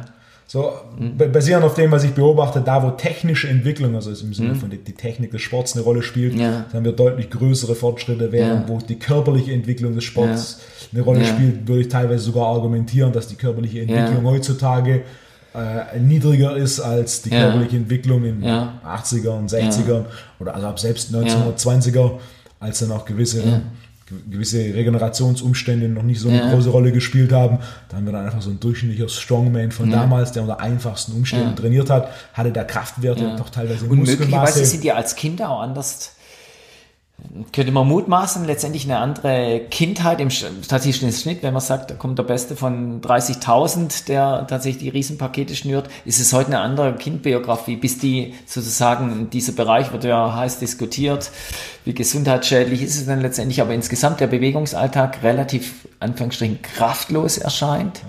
Dass damals doch das, die Welt noch ein bisschen anders körperlich, funktioniert ja. hatte, dass es ähm, körperlich kräftig hinter, denke ich, auch früher gleich herausgenommen wurde, Mensch, der Junge kann und dann setzt man den auch gleich, ein und ähm, heute ist das sicher weniger der Fall. Also jetzt, ob es gut oder schlecht war, ob die Menschen damals glücklicher waren, ja. ist halt dahingestellt, aber im Prinzip denke ich, ja, sind viele Faktoren da eine Rolle. Ja. Das heißt, für mich jetzt als Trainer oder für den, für den Zuhörer als Trainer oder Trainierenden, wenn ich, wenn ich meinen Trainingseffekt bzw. das Lernen verbessern will, dann ist dieses Thema Neurochemie, wie, wie schaffe ich es im Training, so Dopamin-Bursts zu kreieren, Dopaminspitzen zu kreieren und wie schaffe ich, gerade aus Sicht des, des Wettkampfsportlers, wie schaffe ich ein Umfeld zu kreieren, äh, bei dem Training und Wettkampf relativ nah beieinander mhm. sind, sind so aus deiner Sicht beziehungsweise Sicht der Wissenschaft so die, die entscheidenden Elemente, um mehr Trainingsfortschritt und dann natürlich auch mehr Übertrag zum Wettkampf ja. zu erzielen, weil gerade im Leistungssport nur wer ja. Training im Training stark ist, ist, ist nicht im Wettkampf stark. Ja eine Frage, die ich oft gerne ja. Sportlern stelle, ja. wenn sie ja, zum ersten Mal klar. zu mir kommen, dass ich so ein bisschen entgegenkomme, ist, was ist dein mein, Lieblingsanteil? Ich, mein, ich selber hatte ja den Ansatz, äh, also nicht ich selber, nicht so hochtrabend, also äh, mehrere, aber zusammen mit der Birgit Abler äh, von Ulm, Neuropsychologie, dort in Ulm, Sabine Kupisch war es in Heidelberg und ich haben uns Gedanken gemacht, tatsächlich diesen Trainingsweltmeister festzumachen. Und ähm, es ist ganz interessant, dass letztendlich ähm, sozusagen Beobachtungen zeigen, dass wir verschiedene Genpolymorphismen haben, die im Stirnhirn das tatsächlich so die, ähm, also das Stirnhirn reagiert auf Stress, auf Cortisol, äh, auf diesen ganzen Mixtur von Stress unterschiedlich. Und jetzt kann man, also es ist ein COMT-Gen und ein DAT1-Gen. Ähm, und das ist, äh, fand ich jetzt ganz interessant. Äh, nehmen wir mal als erstes die Herren. Es sieht folgendermaßen aus praktisch. Bestimmte, also wir tragen einen Polymorphismus in uns, der sozusagen einen niedrigen, also jetzt sind wir wieder bei Dopamin im Stirnhirn, im, also vorne, der sozusagen das Denken macht. Und da geht es darum zu sagen, äh, das sind die Performer mit einem niedrigen Dopaminlevel, die brauchen Stress und Strom, um gemessen für kognitive Leistung, um ihre absolute Leistung zu bringen. Beispiel, jetzt nehmen wir mal ein einfaches Beispiel. Es gibt einen kognitiven Leistungstest und dann sitzt jeder dran, der wird ähm, gemacht und man sagt, das Ergebnis interessiert nicht, das rechnet er selber zusammen, das seht ihr, sei er gut oder schlecht, schlau oder blöd. Ähm, und dann guckt man und dann schaut man sich das trotzdem an und sieht, es sind bestimmte Leute dort besser, bestimmte Menschen sind schlechter. Jetzt macht man sozusagen genau einen gleich schweren Test und sagt, das Ergebnis wird veröffentlicht, die Namen stehen dran, erster Platz bis letzter Platz. Und plötzlich passiert Folgendes, bestimmte Menschen, die vor allem dort auf den vorderen Plätzen waren, die rutschen nach hinten ab. Dann war die Frage, wieso passiert das Ganze? Und äh, ist lange ein Rätsel. Und diese Generklärung passt da recht schön mal, das da tatsächlich untersucht. Es sind Performer, die bringen ihre Leistung letztendlich mit, die haben tendenziell höhere Dopaminspiegel, das heißt, die sind motiviert und wenn jetzt dieser Mix von Cortisol, Noradrenalin, also der ganze Mix dazu kommt, dann schießt Dopamin über und es ist so eine umgekehrte U-Kurve sozusagen. Das heißt, die Leistung des Stirnhirns bei zu viel Dopamin kippt es wieder, wird schlechter. Und sozusagen, ich kann mein, meine Performance nicht abrufen. Und es schiebt die sozusagen aus diesem mittleren Optimalbereich in den Schlechtbereich. Die mittleren Performer, das macht, wenn man Polymorphismen glaubt, sind sie immer schön 25%, 25% und 50% in diesem Mittelbereich der Normalbevölkerung. Dieser Mittelbereich, die sind in der Mitte, die brauchen ein bisschen Strom, zu viel ist schlecht, die bleiben dort. Und dann gibt's die Performer, die plötzlich von den letzten Plätzen nach vorne gehen. Hey, da ist Stress und Strom. Und die rutschen jetzt sozusagen von der umgekehrten U-Kurve in den mittleren Bereich mit dem Cortisolspiegel. Und das wird da, dieser klassische Trainingsweltmeister wäre jetzt sozusagen der Athlet, der ähm, dort seine Performance bringt, jetzt unter dem Cortisol-Mix sozusagen seine technischen, also es trifft sehr wahrscheinlich die technisch-kompositorischen Sport, also Turnen und so weiter, wo es darum geht, automatisierte Bewegungen auf höchsten Leistungsgerät abzurufen und dann doch das bisschen Quäntchen Performance zu haben, die volle Punktzahl abzuräumen. Der wird dann eher Schwierigkeiten haben. Und der andere Performer, der ist die Wettkampfsau, der da cool bleibt. Aber der geht letztendlich taktisch gesehen trotzdem verloren, weil der Wett die Wettkampfsau wird die Trainingsleistung nicht bringen, sozusagen, um in die Wettkämpfe die Qualifikation zu schaffen. Und das andere Klientel ist, versagt immer im Wettkampf, ähm, das zu machen. Und das Interessante ist, bei den Damen kommt noch im Rahmen vom Östrogenspiegel noch eine schöne Welle drauf. Die macht es noch komplizierter. Das heißt, das Östrogen schiebt das Ganze noch ein bisschen raus. Das heißt, die ruhige Performerin unter erhöhtem Östrogenspiegel im Monatszyklus hat noch mehr Schwierigkeiten im Stress und Strom sozusagen die Performance abzurufen. So ein bisschen ist aktuell irgendwie die Lage. Wir haben mal die veröffentlicht zusammengebastelt und die Befundlage da so hinsortiert und ich fand es ein recht schönes Beispiel und in die, also es passt recht schön in die Befunde momentan rein. Ich kann mich erinnern, gelesen zu haben, dass ähm, früher im Ostblock bzw. in der DDR die, äh, die Periode bzw. Mhm. der Progesteron-Monatszyklus mhm. der, der weiblichen Athletinnen mhm. für Weltmeisterschaften und äh, mhm. Olympische Spiele ja. so gelegt worden ist, ja. dass quasi direkt, ähm, ja. direkt am Wettkampf ähm, Progesteron hoch war, Östrogen niedrig, weil da nachweislich mehr Muskelwasser ja, da genau, war. Ja, genau, anabole Phase, ja. Leistung, Leistung höher war. Wurde bei der Studie auch geschaut, was ist die absolute Steigerung des Cortisols? Also hat der. Also es war keine Studie, muss man sagen, die eine Studie das isoliert betrachtet, sondern wir haben damals ein Review gemacht über alle verschiedenen Studien. Ähm, diese Performer also es gibt keine sozusagen Hauslaborstudie, sondern es gibt diese Gene zu untersuchen, Charaktermerkmale, wo dann wirklich der Performer rauskommt. Also das Beispiel, nur was jetzt auch noch ein nettes Merkmal da ist, ist auf dem Dat 1 Gen ist, es sitzt illegales Verhalten. Also man hat geschaut, in den USA, Bundesstaat, was ich, es war ein anderes Beispiel, aber nehmen wir an, Rauchen ist verboten. Äh, und dann schaut man, wie viel rauchen, dann sind es 40 Prozent. Und dann wird es ähm, geöffnet und sagt, ab jetzt ist Rauchen erlaubt, schaut mal. Und die Quote war dann sozusagen für dieses Illegalverhalten gleich, wieder 40 Prozent. Nur, lustigerweise, die Menschen haben sich verändert. Davor waren das die Performer, oh, wir machen hier ein bisschen was Illegales versteckt. Es ist ein gewisser Anreiz und Neugierde, bös gesagt Cortisolstress und ja. rutscht ins Rauchen rein. Jetzt plötzlich für die anderen Performer wird's neu, es ist legal, also probiere ich das halt mal aus. Zuvor würde ich das nie wagen.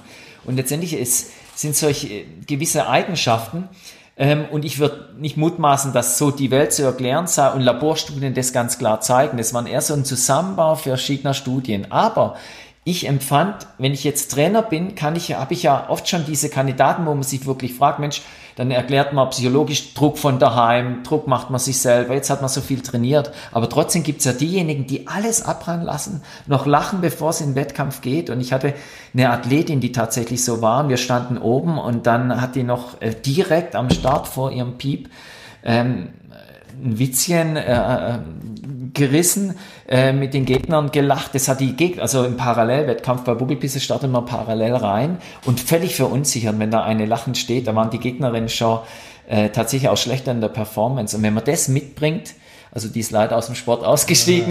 Ja. Ähm, aber äh, das wäre eine Kandidatin gewesen für, das war diese Wettkampf-Sau, wie ich es mal nenne. Das macht dann richtig Spaß. Und die habe ich oder haben wir am Training auch so unterfüttert, dass die auch diesen Strom immer wieder bekommen hat, ähm, den sie dann gebraucht hat, um tatsächlich an die, die Spitzenleistung ranzugehen.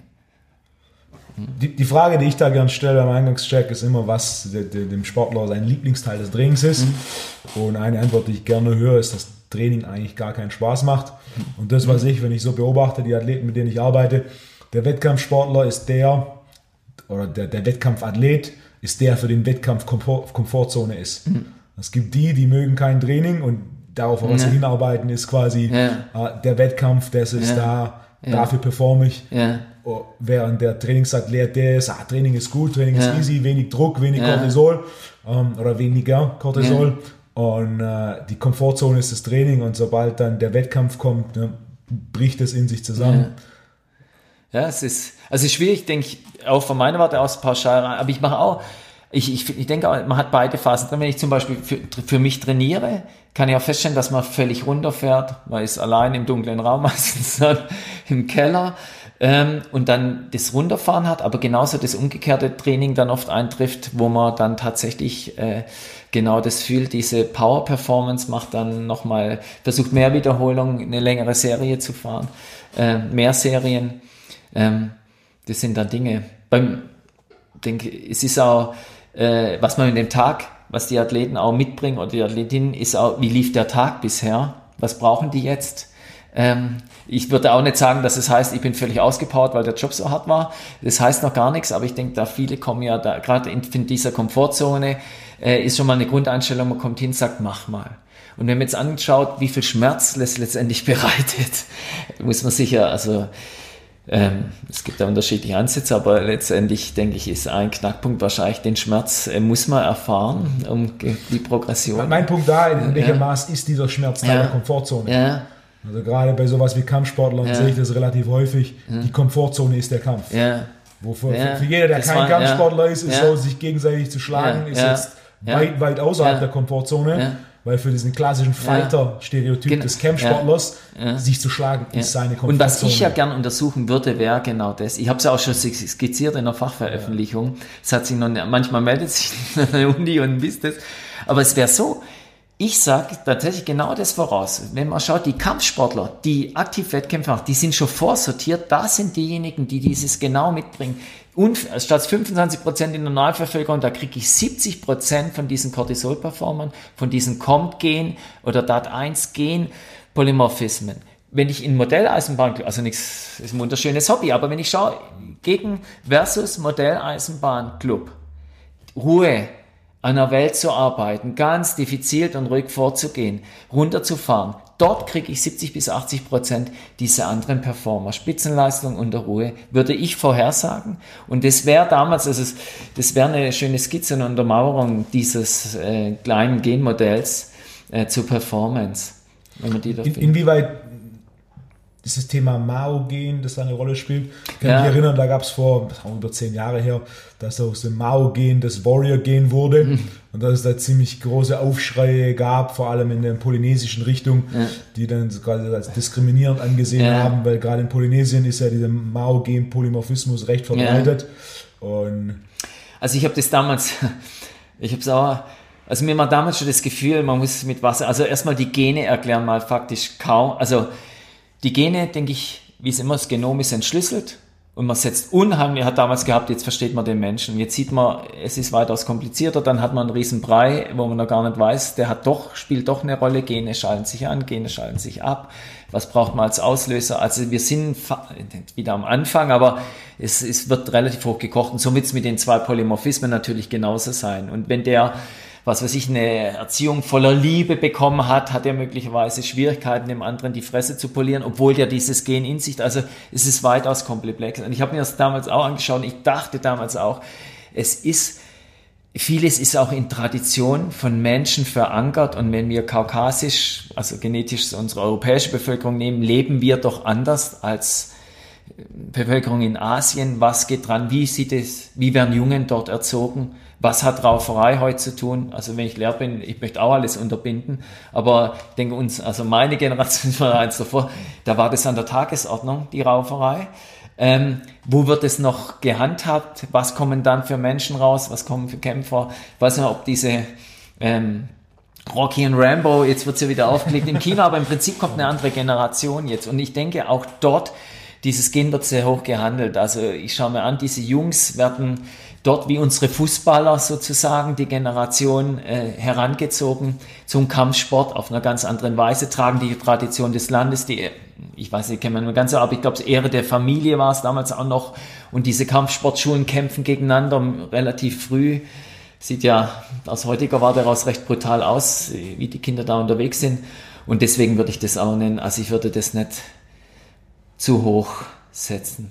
Die oh, Tendenz aber quasi kein ja, Schicksal. Ja, so, so hätte ich es gesehen. Es ist eh schwer mit diesen Gehen, auch wenn man sich die Performance klar macht, weil es legt einem extreme Ketten an. Also Beispiel ist nur, ich lasse mich jetzt untersuchen, jetzt kommt raus, Mensch, ich habe das Modelleisenbahn gehen, Kacke, und ich will eigentlich großer Kampfsportler werden. Und jetzt ist die Frage, bremst mich das jetzt aus? Also bös gesagt, es kommt gehen, kriege ich mit einer Mundschleimhautuntersuchung raus, äh, faktisch bin ich da bei 50 Euro. Mache ich das denn letztendlich? Es ist ähnlich wie beim IQ-Test. Für dich als Lehrer dieses Thema Eichendorff-Experiment, der Pygmalion-Effekt. Kennst du? Mit Sicherheit. Big Bang Effekt, ja. Ja, das ist also eigentlich noch ein Exper Experiment, das in den USA in Schulen durchgeführt wurde und dann auch reproduziert wurde in verschiedenen Städtes, Städten und äh, verschiedenen sozialen Schichten, wo im Endeffekt die Idee war, es wird ein IQ-Test durchgeführt und basierend auf diesem Ja. IQ-Test 25% Ja. der Klasse sind nicht sonderlich intelligent und 25% Ja. der Gra Klasse sind quasi intelligent. Und das wurde dem Lehrer mitgeteilt, was jedoch Fakt Ja. war, diese 25% wurden Ja, nach. Zufallsprinzip Ja, ausgewählt.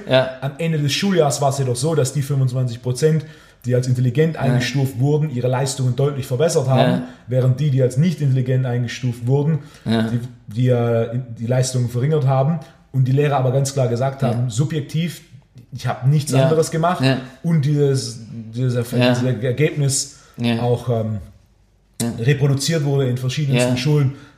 Ja, nee, und äh, ich denke, äh, das trifft auch voll den Sport.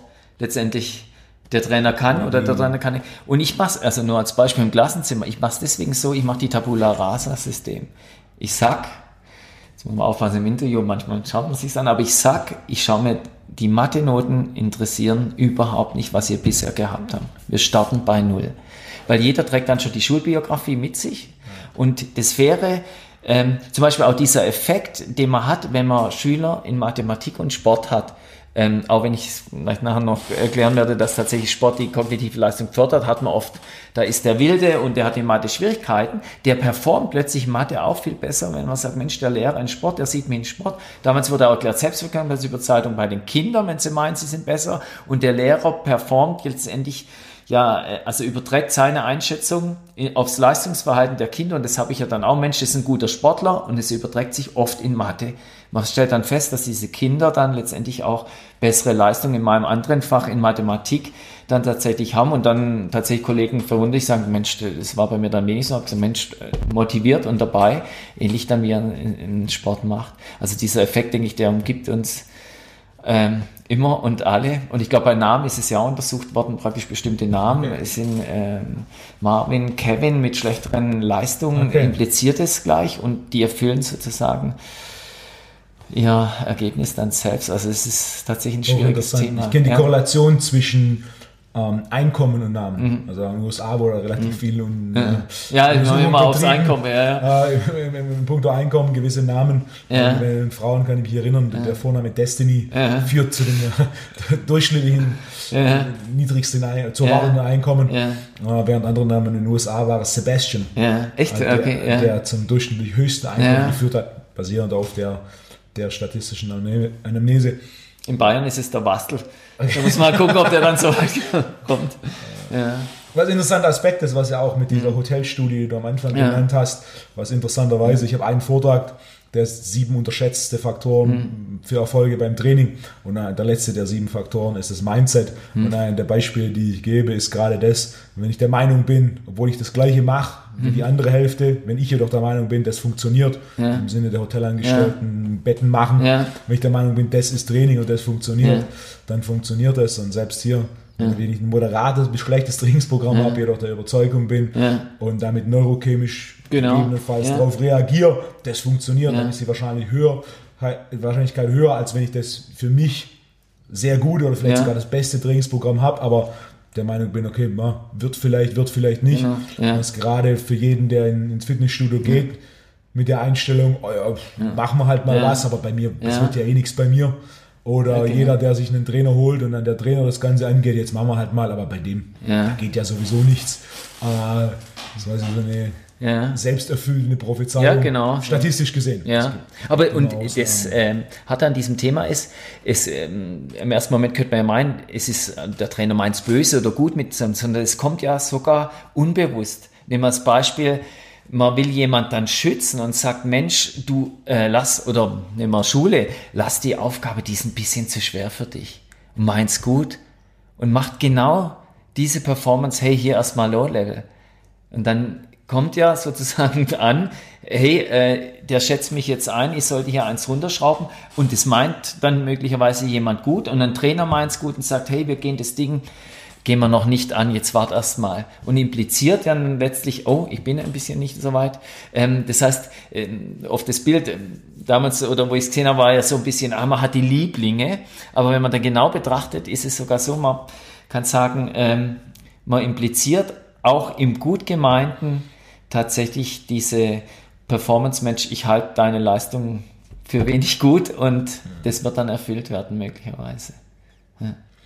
Wenn wir Neurochemie, jetzt haben wir zum einen mhm. über diese Erfolgserlebnisse mhm. und zum anderen über die Peripherie des Umfelds, ähm, das Neurochemie, das Thema medikamentös, was mhm.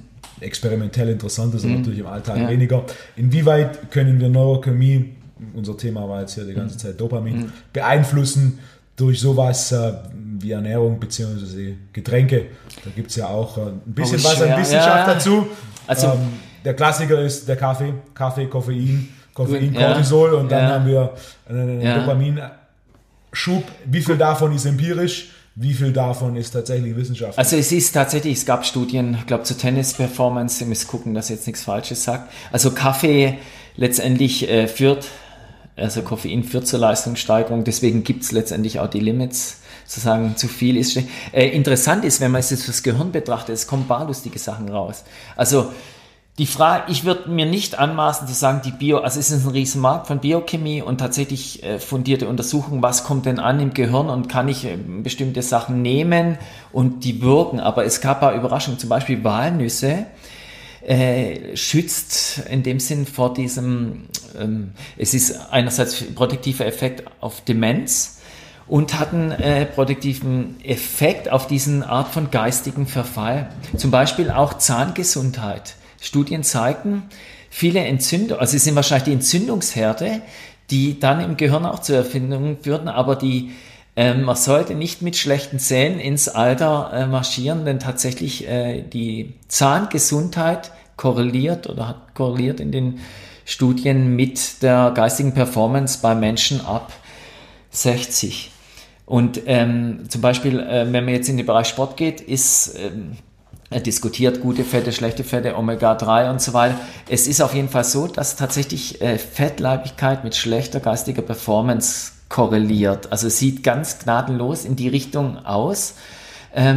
Und wenn man anschaut, äh, es wird schwierig bei den Fetten, aber wenn man guckt, was die geistige Leistung erhöht, also Nüsse, also Walnüsse, da war die Untersuchung so, täglich eine Handvoll Walnüsse und die anderen, die Kontrollgruppe hat sich gleich ernährt ohne diese Walnüsse ähm, und da waren es halt die Walnüsse und tatsächlich war es signifikant. Das heißt, man könnte schauen, was ist dann Besonderes drin und jetzt wird geschaut, möglicherweise gilt es für viele Nussarten, dass Nüsse ähm, diesen Effekt dann hervorrufen. Ähm, so gibt's paar Spielchen. Jetzt meint man natürlich, wo dreht man dann genau? Ähm, da würde ich mir nicht anmaßen. Also da wird's wirklich sehr, sehr schwer. Was kommt an? Wo sind die Untersuchungen? Also ich habe bis jetzt in den hohen Journals noch nichts gesehen, wo tatsächlich so spruchreif war. Und es steckt relativ in den Kinderschuhen. Weil auch die Schwierigkeit, das ist es die Biochemie, die das nachher die Performance bringt? Also man, und sind es die Veränderungen jetzt zurückzuführen auf die Ernährung? Sind es der Placebo-Effekt, denke ich, muss so oder so raus ausrechnen werden? Also es geht mir, es geht ja jedem so. Aber letztendlich eine Ernährungsumstellung äh, hat zunächst mal, also beim, ich bin, würde ich sagen, zuckerabhängig, tut mir das schwer und äh, die, äh, ich habe eine Bekannte getroffen, hat mich fasziniert, völlig zuckerfrei und habe gesagt, Mensch, das probiere ich auch. Und das, was ich äh, zuvor in einem Buch geschrieben habe, habe ich selber erlebt, diese sich selbst regulieren zu empfinden und plötzlich schaffe sich zu verzichten, macht tatsächlich ein Wahnsinnshochgefühl. Also ich futter jetzt wieder, aber ich war zwei Tage lang, habe ich gesagt, Mensch, ich habe mehr Leistung, ich, der Körper fühlt sich besser an, ich sehe es im Spiegel, gibt, also es war der Placebo-Effekt, ja. ich würde nicht sehen, äh, im Spiegel geht es nur bergab, aber im Prinzip ähm, war das so eine Geschichte, die man dann mitmacht, da spielen halt viele Faktoren eine Rolle. Keine Zucker in kleinen Mengen, Dopaminrezeptoren auch da gibt es mehr mit Ratten als mit ja, Menschen, von dem, was ich bisher gesehen genau, habe. Genau, ja. Es wird eh, also dieser Glutamat-Mix war da ja auch ganz, ganz schwierig in der Performance.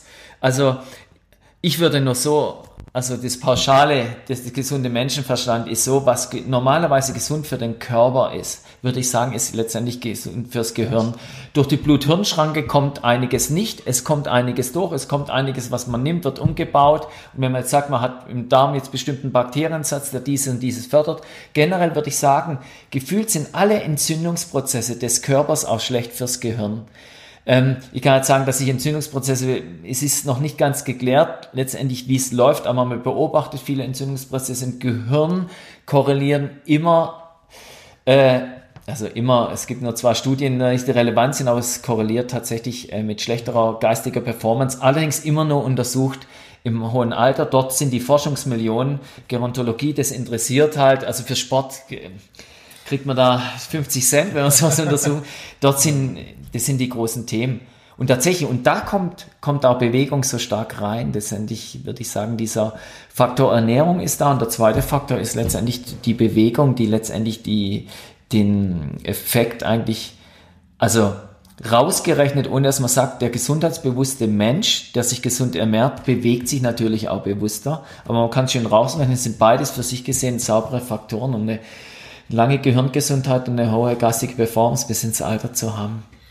Hast du auf Arte, gibt es online zu finden gesehen, die Doku, das Hirn ist, was es ist? Nein, nein, da bist du mir dann voraus wahrscheinlich. Habe ich aber erst ja. vor kurzem durch Zufall ja. gesehen, ähm, durchgeschaut. Es, es ist größtenteils in Studien mit Ratten. Mhm eben auch Faktoren wie, wenn wir sowas wie Fettleibigkeit ja. und, und, und, kognitive Leistungsfähigkeit korrelieren. Ja. Also die haben Beispiel Rattenstudien gehabt, die ganz klar gezeigt haben, wenn sie eine Ratte zuerst quasi gesunde Ernährung ja. gefüttert haben und dann Junkfood gefüttert haben und eine gewisse Aufgabe gegeben haben, äh, die geistige Leistungsfähigkeit wurde auf der Junkfood-Ernährung äh, deutlich reduziert, was aber im Endeffekt, ne, wenn wir unwissenschaftlich, sondern empirisch vorgehen, ähm, jeder, der mal einen Tag hatte, an dem er nur Junkfood gegessen ja. hat und dann sich zurückerinnert, wie war meine geistige ja. Leistungsfähigkeit. Ja. Ähm, ich habe die Bankdrückleistung gemessen. Ich habe mir, mir mit Freunden, aber hält natürlich nichts stand, Population drei Personen. Wir haben uns ein halbes Kilo, also es ging darum, praktisch diese Fett, ähm, die, also in der Bauchspeicheldrüse kostet relativ viel Energie, die Lipide entsprechend zu teilen und so weiter und soll sich auf die Leistung auswirken. Und wir hatten tatsächlich Rieseneinbußen. Also äh, ich habe so drei bis 400 Kilo? Gramm, ja, halbes Kilo grob Pommes, Pommes okay. Cold aus der Tüte, fertig.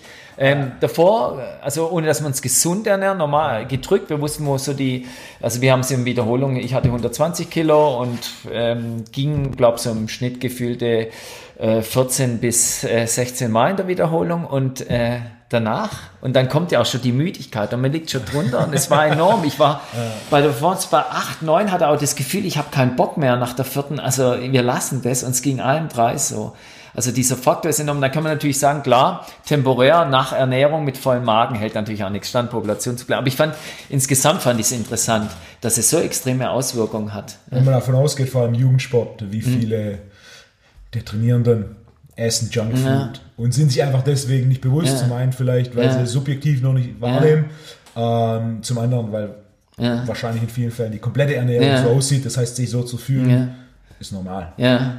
Ja. Ja, es ist sehr schräg. Ja. Ich habe mit dem Thomas Dubel da ein paar Sachen gemacht in dem Hirnbereich Fußballer und der ist ja letztendlich auch, denke ich, so der Erste gewesen, der mir gesagt hat, Mensch, was futterten ihr da die ganze Zeit? Und dann trainiert man, die Spieler kosten sehr viel Geld und fahren dann zum Schnellfress dort und holen sich die Pizzas dort und abends noch vor der Playstation, damals FIFA 15, glaube und dann äh, werden die Pizzen durchgerattert. Ist denke, da hat sich das heute auch, zumindest im Spitzensport, extrem gewandelt. Ja. Im Fußball, also meines Wissens sind es ja auch nur zwei Teams, ja. Tuchel und Klopp in Liverpool, die ja. das Ernährungsthema wirklich hoch, hoch an, ansetzen. Und dann auch selbst, also andere Teams ohne zu nennen, da weiß ich, ja. da gibt es es ist auch schwer, Döner, Döner ja, nach dem Training. Ja. Und es ist auch schwer für den Trainer, ich möchte auch die Trainer etwas entschuldigen, ich habe es live mitbekommen, ja. äh, du hast Stars, die verdienen das Achtfache von dir und hast einen Spielkapitän, du kommst als neuer Trainer in der Notfalllösung, sagst jetzt, hey, wir machen Ernährungsumstellung, die sagen, boah, äh, es hängt ja erstmal was anderem. Das heißt, es ist ja ein recht diffiziles Geschehen und Ernährung, sagt man einfach, das hat so viel mit äh, diesen Empfinden zu tun. In Mannschaft lassen wir das Thema erstmal raus. Aber ich denke, rein vom Reißbrett her, vom Papier, ähm, ist es noch eine Riesenstellschraube, die sich über die nächsten Jahre wahrscheinlich nochmal zur Wahnsinnsoptimierungsflut ähm, bringen wird. Das Leistungszentrum, das du zu Beginn erwähnt hast, die auch Wasserball machen. Äh, ja, das war im, äh, das war das Freibad Oppenweiler, wo derjenige, das war kein Leistungszentrum, aber das fand ich eine gute Idee. Aber in Leistungszentrum haben wir noch gesehen, die haben Trainer für alles. Also Leichtathleten, die kamen ja so in die 2000er Wende, würde ich sagen, dass man geschaut hat, Kinder, Jugendliche, Fußballer sollten schneller werden, also schaue ich mal bei den Schnelligkeitsexperten immer die Sprinter. Und dann kam, denke ich mal, mit Klinsmann Eishockey und dann schaut man sich das an. Und jetzt mittlerweile habe ich das Gefühl, es sind halt viele Externe dabei. Ich wurde ja auch äh, als Hirnforscher da wirklich oft geholt, ähm, hatte ich habe jetzt Fußball angefangen und spiele recht gerne, aber ich hatte äh, nichts mit Fußball am Hand bis vor fünf Jahren. Und dann kommt man da letztendlich, ich habe äh, manche Stars da gar nicht erkannt.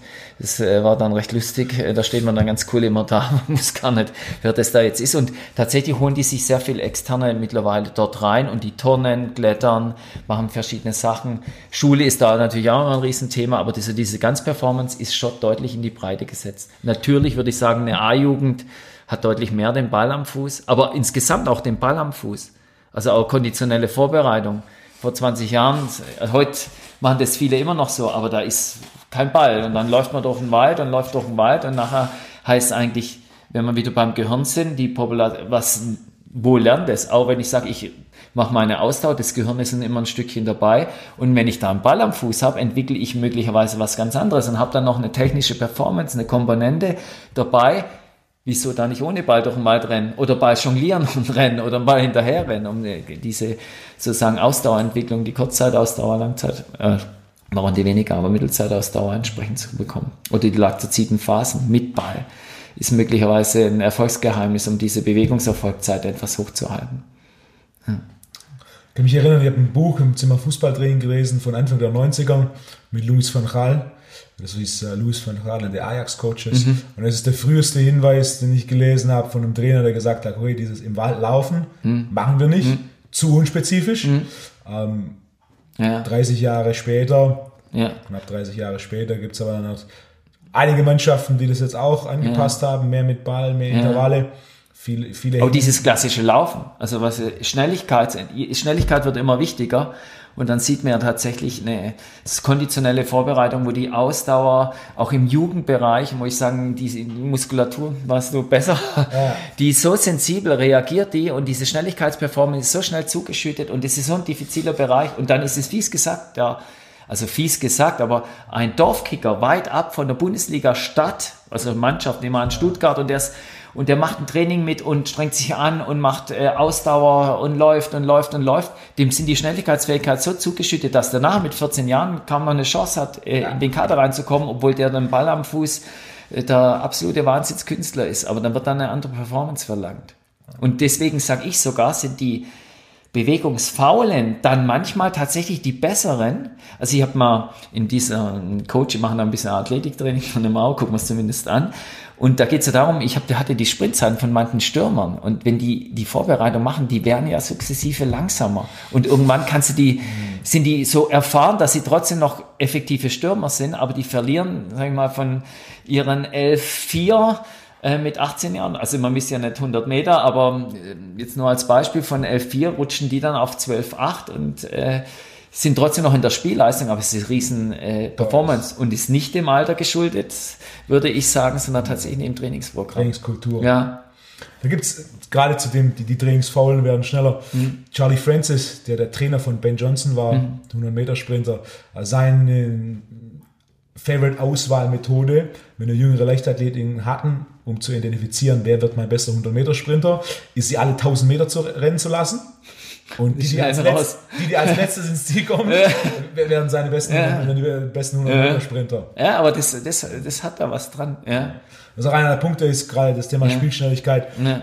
Wenn ich mal die Fußballer habe, eines der ersten Dinge, die ich gern mhm. sofort klarstelle, ist, äh, der durchschnittliche, durchschnittliche Sprintdistanz im Fußball ist irgendwo 17 Meter. Mhm. Es gibt nahezu keine Sprints über 30 Meter. Also, ja. Das komplette Spielfeld ja. ist 100 Meter, das passiert ja. nicht. Und die ersten zwei, drei Schritte, Ball wird zeitlich gelegt, dann raus. Die 0 bis 5 ist der entscheidende Faktor. Da gab es eine kleine Mini-Studie. Ich hatte Kontakt mit einigen, die in, in der Premier League mhm. ähm, ähm, Mannschaften trainiert mhm. haben, als, als Krafttrainer vor einigen mhm. Jahren. Und die haben so ein bisschen äh, Sprintdaten verglichen. Und was sich sofort rausgestellt hat, äh, 0 bis 5 Meter Zeiten mhm die, die die schnellsten 0 bis 5 Meter Zeiten im Team haben, unabhängig mhm. der Position, mhm. sind die mit dem höchsten Gehalt. Ja. Das war eine ja. kleine Studie auch wieder. In, in Frankreich hätte ich mich erinnert, dass sie ja. ähnliche Studie gemacht 0 bis 10 Meter entscheidet, äh, korreliert in welcher Liga. Also die haben es mir Gehalt, ja. sondern praktisch die Spielklasse gemacht und da stand der Mannschaft und dort kam genau dasselbe raus. Brauchst mhm. die Also exekutiven Funktionen, muss man da drauf kommen, war also ist der Faktor, äh, was auch mit sich zeigt hat, praktisch, also so die geistige Komponente. Und dann gab's neben, also auch die Schusstechnik, ähm, war statistisch, also das war mein Gefühl, man sieht es ja deutlich, den Unterschied, aber statistisch gesehen hat sich nicht rausgegangen, sondern diese, diese Startperformance, der, die ersten Meter. Schritte. Das Wenn man beachtet, ja. dass im Fußball niemand dafür trainiert, mhm, ja. bedeutet im Endeffekt der, der sich quasi nicht schlecht trainiert oder der, ja. der genetisch eine ja. bessere Grundlage hat, ja. für diese 0 bis 5, ja. 0 bis 10 Meter, was prima Maximalkraft ist, ist der, der da wegzieht. Und da ist auch immer einer meiner Ansatzpunkte, das ist so relevant. Mhm Warum wird er so wenig trainiert? Die Antwort ist relativ einfach. Das ist Trainingskultur. Gerade auch im Fußball Gut, es ist bei Fußball ist schwer, dass man sozusagen als Trainer überhaupt nicht in die Phrasen reinrutscht. Das heißt, das Bild, das sich ja darstellt, ist ja trotzdem noch, ähm, Dekagenes hat stark Stammtisch behaftet, äh, dass man sagt, die sollen alles können. Wir haben früher kämpfen, laufen, kämpfen, laufen und äh, denen werden die Schuhe gebunden und die kriegen Millionen. Aber jetzt zu sagen, das völlig wertungsfrei zu sehen, könnte man sagen, das bietet da Stellschrauben und macht es jetzt unfair, das tatsächlich mal zu optimieren in eine ganz andere Richtung. Und ich schaue die Kugelstoßer an. Ich habe äh, Kugelstoßer, Weltmeisterschaft, wenn man die ansieht, da läuft sich keiner vier Runden im Stadion ein. Die können sich gar nicht bewegen. Natürlich sagt man, ist das gut oder schlecht, aber für die Kugelstoßleistung ist es ein Faktor, äh, das interessiert da niemand, ob der vier Runden noch laufen kann. Der muss die Kugel weit stoßen. Spezifizität. Hm. Das ist ein großes Thema, wenn Leute zu mir kommen und sagen, ne, ich will fit werden ja. dann ist die erste Frage, was ist fit? Ja. Mein, mein ja. Lieblingsbeispiel ist da immer, wir haben eine kleine Aufstellung gemacht und verglichen die Bestwerte von Ashton Eaton, mhm. der mehrmaliger Weltmeister und Olympiasieger im Zehnkampf war. Das heißt, die meisten würden sagen, wow, der ist fit. Mhm. Seine Bestleistung korreliert mit den Highschool-Rekorden der USA. Mhm. Also Highschool sind 17-, 18-Jährige mhm. und den Weltrekorden. Die Highschool, die 17-, 18-jährigen Athleten, die sich quasi dann nur auf eine oder zwei mhm. Disziplinen vorbereiten, schlagen Ashton Eaton mhm. teilweise um Längen, ja. während wenn man den Weltrekord mit seiner Leistung korreliert, äh, auch nicht mal, da würde er nicht mal auch nur annähernd auf Landesebene ja. irgendwas ja. reißen. Äh, was dann immer mein Punkt, okay, wenn wir von, von Fitness reden, wir müssen fit werden, genau genommen fit für eine bestimmte Leistungsanforderung, was jetzt sowas im Fußball ist, ist im Endeffekt ein Sprint, 0 bis 30 Max 0 bis 10 ja. der größte Teil des Spiels. Ja. Wenn wir so eine Position wie den Torwart ja. nehmen, dann ist es im Endeffekt drei Schritte und springen. Das war's. Gut, manchmal ändert sich ja die Rolle, der soll jetzt eventuell ein Mitspieler werden, aber ich glaube, es geht schon wieder in die andere Richtung. Mein, mein Punkt da, mein Punkt da ist, was ein weiterer Punkt ist, den ich gerne anspreche, wenn es um Fußball geht, ist, alle reden ja davon, 10 Kilometer pro Spiel wird laufen. Der läuft 10 Kilometer. Was ist eine gute 10 Kilometer Zeit? Wenn ich jetzt 10 ja. Kilometer, ja, klar. eine halbe Stunde. Ja. Das ist eine gute 10 ja. Kilometer Zeit. Der läuft die 10 Kilometer in 105 Minuten. Ja. 90 Minuten plus 15 Minuten Pause. Das heißt, ne, das ist eine Durchschnittsgeschwindigkeit von 6 Stundenkilometern. Jeder, der mal ins Fitnessstudio geht auf Laufbahn, soll mal 6 Stundenkilometer einstellen. Das ist spazieren gehen. Und der Punkt hier ist, wie viel Prozent ja. der Geschwindigkeit sind über 85 Prozent ja. des Topspeeds. Ja. Und das sind je nach Position, Spielweise und Spiel irgendwo 400 bis 1200, 1500 Meter in 105 Minuten. Das heißt, selbst wenn wir jetzt einen Torwart haben, der mitspielt, an welchem Punkt, wo der sich bewegt, sprintet oder rennt er mit über 85 Prozent seines Topspeed, wo der, die körperliche Komponente limitierend ist. Selbst wenn der mitspielt, so viele lange Sprints, ja. die über diese paar Schritte hinausgehen, über 85% ja. vom Topspeed, ja. hat er nicht wirklich. Und unter 85% vom Topspeed, da denkt er immer, ja. das ist körperlich nicht limitiert. Aber es sind, also ich möchte zwei Aspekte sagen. Das erste ist, Variabilität hat man am Anfang, es wieder, ich wollte nur klarstellen, es widerspricht sich ja nicht, weil ich habe am Anfang sozusagen die breite Masse und natürlich zum Schluss, wenn es um die Absolut-Performance geht, dann kommt ja die Spezialisierung genau in die Richtung. Und der zweite Aspekt, denke ich, ist eine, ist, ist eine kleine Falle, die die Trainer dann einfach haben aufgrund ihrer Position. Weil wenn ich jetzt sage, ich bin für 22 Mann verantwortlich als Trainer, wird geholt, dann möchte ich natürlich, dass die 90 Minuten durchhalten und die Performance gut aussieht und die kämpfen ohne Ende. Der Einzelspieler letztendlich äh, hat Erfolg möglicherweise, indem der 60 Minuten Performance durchhält, also jetzt mal übertragen, dort vier, fünf gnadenlose super Performance macht, möglicherweise das Tor schießt, aber die ganze Mannschaft verliert, aber der Einzelspieler stark ist.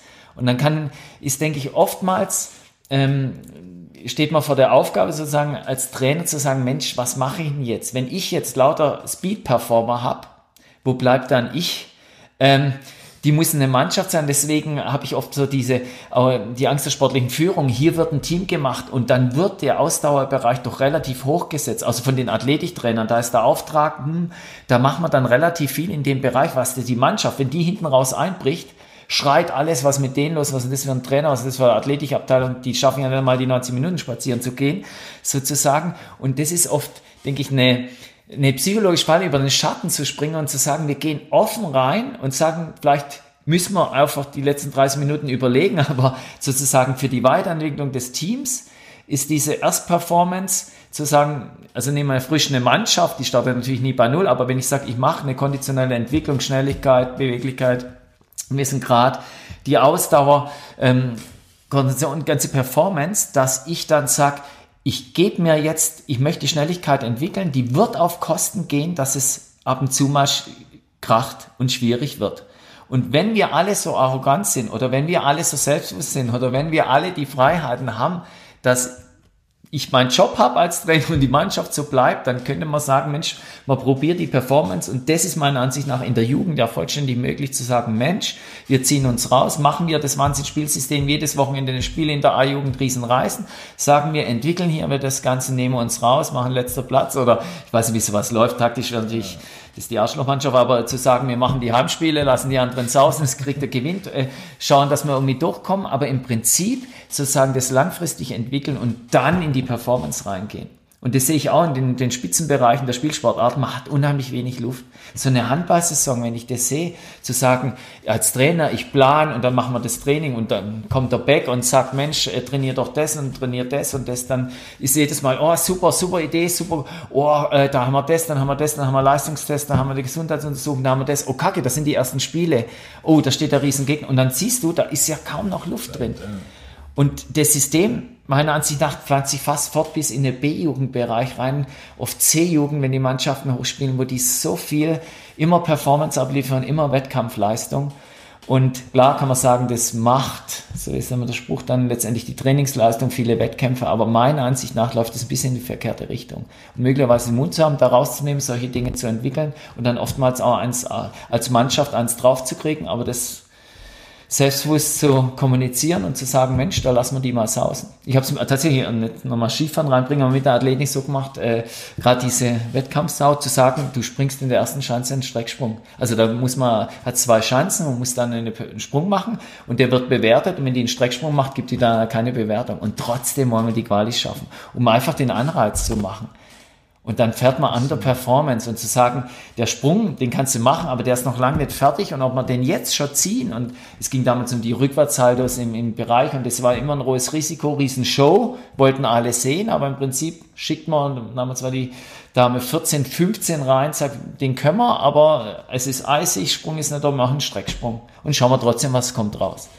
Und natürlich heißt dann, was ist das ein Argon, das sagt, ja. und auch Eltern sagen, Mensch, äh, die soll doch gewinnen. Aber wenn man das dann kommuniziert, denke ich, es sind oft solche Überlegungen, die, die dann aufs, aufs Papier kommen, um eine langfristige Entwicklung zu machen. Ich weiß nicht, ob ich damit, also gut gefahren bin oder schlecht, aber es ist nur so Ich kenne fast keine Beispiele. Ein Beispiel, der das genauso gemacht hat, Lance Armstrong. Nach seiner Auszeit wegen mhm. Erkrankung und so weiter. Erst da wurde er richtig erfolgreich und unabhängig der Regenerationskomponente, Radsport und so weiter.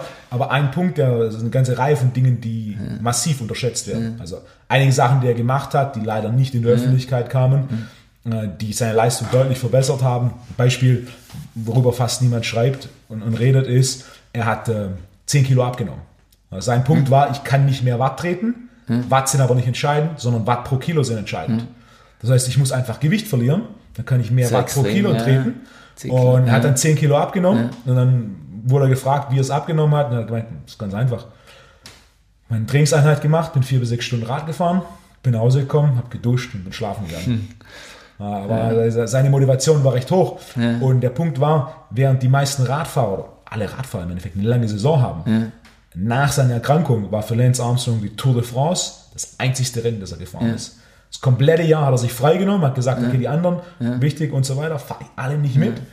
am Ende vom, geht's, Ja. vom Tag geht es für mich nur darum, Ja. die Tour de France zu gewinnen und die Tour de France ist das einzigste Ja. Rennen, das ich mitfahre.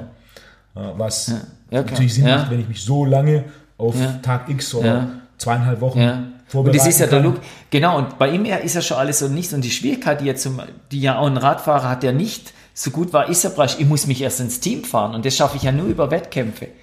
Und das ist ja schon mal die Krux, etwas am System. Also der, der hat es dann gut gemacht und der kann sich das genau erlauben. Wenn ich sage, Mensch, ich bin, ich gehe jetzt in, an die Spitze ran, da muss ich trotzdem eine gnadenlose, eigentlich möglicherweise verkehrte Trainingssaison mit Wahnsinnsbelastung und kommt dann zur Hauptperformance nimmer fit daher, weil ich diesen Kampf machen muss, überhaupt reinzukommen. Aber ich wüsste jetzt auch pauschal keine Lösung. Also im Spielsport wäre aus meiner Sicht, gerade wenn man sich die Entwicklung von Spielsportlern anschaut, ein Fünfjähriger, der Fußball spielt, der kann einfach mal Fußball spielen. Hm. Die, die, die technische Komponente und so weiter ist ja kein großes Thema. Der lernt ja so viel allein nur vom Spielen. Ja. Und dann quasi in diesem Mittelfeld der Entwicklung, zwischen 10 und 14 rein grob, dass man da zum Beispiel sowas einbaut, basierend auf deinem Vorschlag, dass man da quasi eine Saison kürzer macht oder eine Saison lokaler macht. Ja. Nicht diese, Ja. wir spielen Bundesliga Ja. oder Bundesliga Süd, Bundesliga. Nord und wir fahren dann trotzdem. Drei Stunden zum Spiel, sondern wir sagen, okay, es gibt eine kürzere Saison und es bleibt mehr Zeit für Entwicklung. Ja. So, so Ideen gibt es ja. Ja. und gerade mit das Manchester-Beispiel, wo sie einfach nur 4 gegen 4 spielen, die eine oder andere Ja. Sache setzt sich ja auch durch. Ja. Ja. Punkt, ne? Die, Klar. wir brauchen mehr Ja. Zeit für Entwicklung, Ja. weniger Zeit für Wettkampf und gerade sowas wie, wie Handball ist ein gutes Beispiel, Fußball ist ein gutes Beispiel, wo im Endeffekt neun bis zehn Monate pro, Ja. pro Jahr Saison sind. Ja. Wenn wir eine olympische, Ja. eine olympische Sportart anschauen, da sind die, die, absolute Mehrheit haben eine Saison, die, die irgendwo im Bereich von vier bis sechs Wochen Ja, ist. klar. Wenn Ja. man es dann auch noch aufteilt, aufteilt, je nachdem. Ja. Im Sommer Olympische Spiele, dann haben sie oftmals eine kurze Hallensaison im Winter und dann eine relativ Ja. kurze Saison im Sommer und dann bleibt viel, viel Zeit übrig für, für die Entwicklung. Während in Spielsportarten ist ja gerade im Fußball Ja. ist ja, Und sie- wir machen es letztendlich so. Letztendlich die Top-Mannschaften sagen, wir, wir gucken, dass wir Champions League sozusagen überleben und dafür geben wir die Performance in der Bundesliga ab und zu auf. Und manche Mannschaften müssen halt schauen, wir müssen in der Bundesliga überleben und die sind von Anfang an am Kämpfen. Ja. Du als Hirn Hirnforscher, wenn du bei Spielsportarten basierend auf den wissenschaftlichen Erkenntnissen und deinen Erkenntnissen eine Sache frei ändern könntest, also nicht im Sinne von, du musst jetzt das quasi Oh, integrieren ja. und verkaufen, sondern die, es kommt jemand, der sagt, okay, Frieda, du hast komplett freie Hand, die Mannschaft und das, das Team drumherum setzt es um. Was wäre die eine Sache, wo du sagen würdest, aus Sicht der Hirnforschung, ich habe freie Hand, das ist das, was wir machen. Also, ich hätte jetzt, jetzt nur mal ins Kleine gedacht, ohne Veränderung. Es ist nur ein Beispiel. Ich würde tatsächlich diese Gänsehaut bei den Kindern beim Jugendtraining mehr reinbringen. Also, jetzt völlig bescheuertes Beispiel, aber wir haben es tatsächlich so gemacht. Es war ein, oder haben wir schon drei, vier Mal so gemacht, ein Fußballcamp. Es ging darum, zwei Kinder laufen aufs Tor und dann sollte man den ins Tor schießen sozusagen. Und das Prinzip war, die mussten halt sich zusammen die Bälle spielen und da stehen dann ein oder zwei Gegner. Und dann machen das die Kinder einfach als Übung raus. Und die, der Ansatz war jetzt praktisch, wenn ich schaue, wie die Lebensumwelt der Kinder ist, also ob es Hirnforscher da sind oder nicht, aber dieses Gänsehaut-Feeling, Kinder verstecken spielen, eine unsichere Situation, Neugierde, was passiert, es kracht, war folgendermaßen. Ich hatte vom Skifahren so einen, äh, so einen Ganzanzug von oben bis unten für Kanada ähm, und da war eine riesen Haube oben drauf und ich war komplett schwarz, sah aus wie Darth Vader. Ich habe mir einen Besen in die Hand genommen, ähm, mit dem man so den Ball rauskehren kann. Und der Vorteil ist dieses Besen, ich kann mir die dribbeln, praktisch ohne dass ich Körperberührung habe, ich schieße mit dem Besen einfach den Ball weg. Der ist unheimlich schnell, also ganz vorstellen, so ein, das ist kein so weicher Besen, wie heißt das, können wir jetzt aus, so ein Boston-Teil. Und wenn man den in der Hand hat, Stange 1,80, dann fahre ich den schnell raus und die kommen, da hat keiner eine Chance. Die können nie an dir, an dir kann keiner vorbeitribbeln, egal welche Tricks er macht, weil du mit dem Besen ja praktisch unten in die Beine so zack, zack, zack, wie ein Karateschlag rein rausfahren kannst. Und da war das Prinzip, Kinder sollten genau das lernen, ähm, statt über hunderte von Bewegungsaufgaben immer zu lernen, dass irgendwie vielleicht doch besser ist, wenn der eine sich entscheidet, draufzugehen, nicht zu dribbeln, sondern im entscheidenden Moment noch rechtzeitig den Pass zu spielen, was Kinder dann ungern auch machen. Und plötzlich war da sozusagen der Darth Vader mit dem Besen. Und der Ball, da ist keiner durchgekommen am Anfang weg. Und dann haben wir, um den Effekt zu verstärken, noch Dosen in die Tore gestellt, in die Ecken, wo sie hinschießen sollen. Das heißt, wenn die es geschafft haben als Team, und das Spielverhalten hat sich tatsächlich verändert. Die kommen dann zu zweit an, spielen den Ball und dann kribbelt es und die haben geschrien von so einer Art wie im Versteckspiel, Fangespiel, Freude, Panik. Der kommt mit einem riesen Besen und dann war wirklich so die Performance, dass sie sagen, oh, oh, oh, und jetzt weg der Ball. Und dadurch war die Intention damals, genau das zu bringen, der entscheidende Pass weiterzugeben. Oder dann vielleicht am Besen vorbei und ich bin dem anderen dann hin und her, der auch in Panik dann los ist und wieder zurückgepasst hat und dann noch die Dosen und Eimer, wir haben alles, vom, was da rumlag, rein, äh, ging auch einiges kaputt an Eimern ähm, und dann schießen die das ab. Es waren Klirren und mein Empfinden nach waren plötzlich, die Station war voll. Da stand dann Alex, er will nochmal, nochmal gegen die Hexe. Und genau so ist es praktisch klassische Spielübung fünf Kinder außenrum im Karree und äh, wird der Ball durchgepasst. Und das kann ich genauso spielen, da sitzt der Darth Vader mit dem Besen innen drin. Und dann ist, äh, sag ich, die Gänsehaut-Feeling, würde ich sagen, wenn man es rein übersetzt in Biochemie, ist ein bisschen sowas wie, das Gehirn ist extrem offen, fluide, Neuartigkeit. Spannung, unsichere Situation, wenn man so sieht, 50-50 Chance ist ja Dopamin. Äh, der unerwartete Bewegungserfolg, wenn man es nur sieht, ist unerwartet. Äh, wenn ich Sachen immer total sicher mache, passiert das sehr selten. Wenn ich total unsichere Sachen mache, wird der Unerwartetheit extrem groß, aber die Chance, dass ich schaffe, ist gering. Also bin ich in dieser Performance 50 bis 70 Prozent wenn das noch kribbelt und ich mich da maximal anstrenge, dort habe ich unheimlich viele unerwartete Handlungserfolge. Und jetzt läuft da das schwarze Wesen an, hat den Besen und ich muss trotzdem ein Kontakt, zwei Kontakte, den Ball durchspielen, die Ruhe behalten. Und war so ein Gefühl, dass sehr viel Spaß und Spannung dabei war und dass die Kinder merken, sie müssen eigentlich noch den Ball passen, das haben sie dann gemacht. Und sozusagen, das hätte ich gedacht, dass ein Training sozusagen ähm, diese stringente Vorsortierung auch stark äh, in die Entwicklung des Gehirns passt. Kinder haben zum Beispiel auch ein geringeres Arbeitsgedächtnis, erklären schlecht, wenn ich erkläre als Mensch, ähm, wir können das Gespräch jetzt folgen, allein zur Sprachverständnis, bestimmte Items, ich weiß, was wurde am Satzanfang gesprochen, was ist am Ende, wir können das deutlich besser. Kinder sind da vom Stirnhirn in Entwicklung deutlich schlechter als Arbeitsgedächtnis und tatsächlich, wenn ich sage, die Mannschaft, ihr nehmt die blauen Trikots, ihr die roten und dann kommt ein Zusatz, wir treffen uns hinten im Eck ähm, und dann holt ihr euch noch die Bälle. Es wird die Hälfte der Mannschaft eins von diesen Dingen nicht dabei haben. Ähm, nehmen wir an, in der E-Jugend. Und das Prinzip ist so, ich denke, da steckt, auch viel Potenzial, Freude oder weniger Frustration für die Kinder, dort die Überlegung zu machen. Beispiel waren zum Beispiel in Geschichten das einzubinden, wenn es darum geht, komplizierte Regeln zu erden. Handball, ihr dürft den Kreis nicht betreten. Und dann wird erfolgt der Pfiff. Kinder schrecken zusammen, oh, jetzt bin ich im Kreis getappt. Man kann auch sagen, da hinten sind die Haie. Und dann nimmt man vielleicht einen aufblasbaren Hai in der, bei Bambini und E-Jugend und dann sind da Haie im Kreis. Also ich würde auch nicht auf Kreis spielen in der E-Jugend, aber nur im Prinzip und dann betreten die den immer. Und dann habe ich immer in der Performance, hilft mir ein Arbeitsgedächtnis, da sagt man, ihr dürft die rote Linie nicht betreten, dann müsst ihr werfen, tausend Regeln. Geschichte ist so, hinten sind die Haie, dann darf ich da nicht rein. Tor ist, da muss der Ball landen. Solche Prinzipien, denke ich, ob es mein Wunsch ist, die Welt wird äh, nicht besser, um das geht es dann weniger, aber möglicherweise dort sensibilisiert für so eine Art von Jugendtraining, dort mehr reinzugehen. Also ähm, spielerisch spielerischer und, ja, und ich nehme wahr, dass die Leistungsmannschaften auch ein bisschen dieser Spielwitz, was oft begründet wird in den 90er Jahren, etwas, ähm, heute können, geht es darum, eine Zeit lang war, was weiß ich, Around the World, AK3000, was, was sagt irgendwie, ich habe die mal alle gelernt, ausprobiert, bestimmte Tricks, die eigentlich für sich stehen und eigentlich nur Kunstwerke sind zum Angeben. Kann man nichts damit anfangen auf dem Platz. Trotzdem wird, denke ich, die Performance im B- und A-Jugendbereich vor allem in Deutschland, so hochgesetzt, dass es alles verschwindet. Und einer könnte sagen, Mensch, vielleicht ist es im koordinativen Bereich echt wichtig. Der andere könnte sagen, Mensch, ähm, die haben dann nochmal den Ball am Fuß und es gibt eine gewisse Lässigkeit, die die einfach mitbringen. Und diese Zeit gefühlt geht ein bisschen weg momentan. Die trainieren, sagen, Mensch, ich bin in der Mannschaft und jetzt muss ich die Performance machen, ich muss die Performance, wir müssen Spielsystem, taktische Gefangenschaft, ich muss diese Taktik spielen, diese Taktik, diese Taktik spielen. Und ich würde wünschen, zu sagen, für eine langfristige Entwicklung von Kindern, ob sie ein glücklicher sind Fußballer, aber sozusagen ein Stückchen weiter zu gehen in diesem Bereich, diesen Spielwitz im Handball, viele kennen Patrick Rimmum spielen, da sieht man es letztendlich bei den Top-Performern, die machen das alles, weil sie es halt in der Freizeit auch noch machen, aber der Trainer sagt, hey, also das für mich ist immer das Schlimmste, jetzt sicherer Pässe spielen.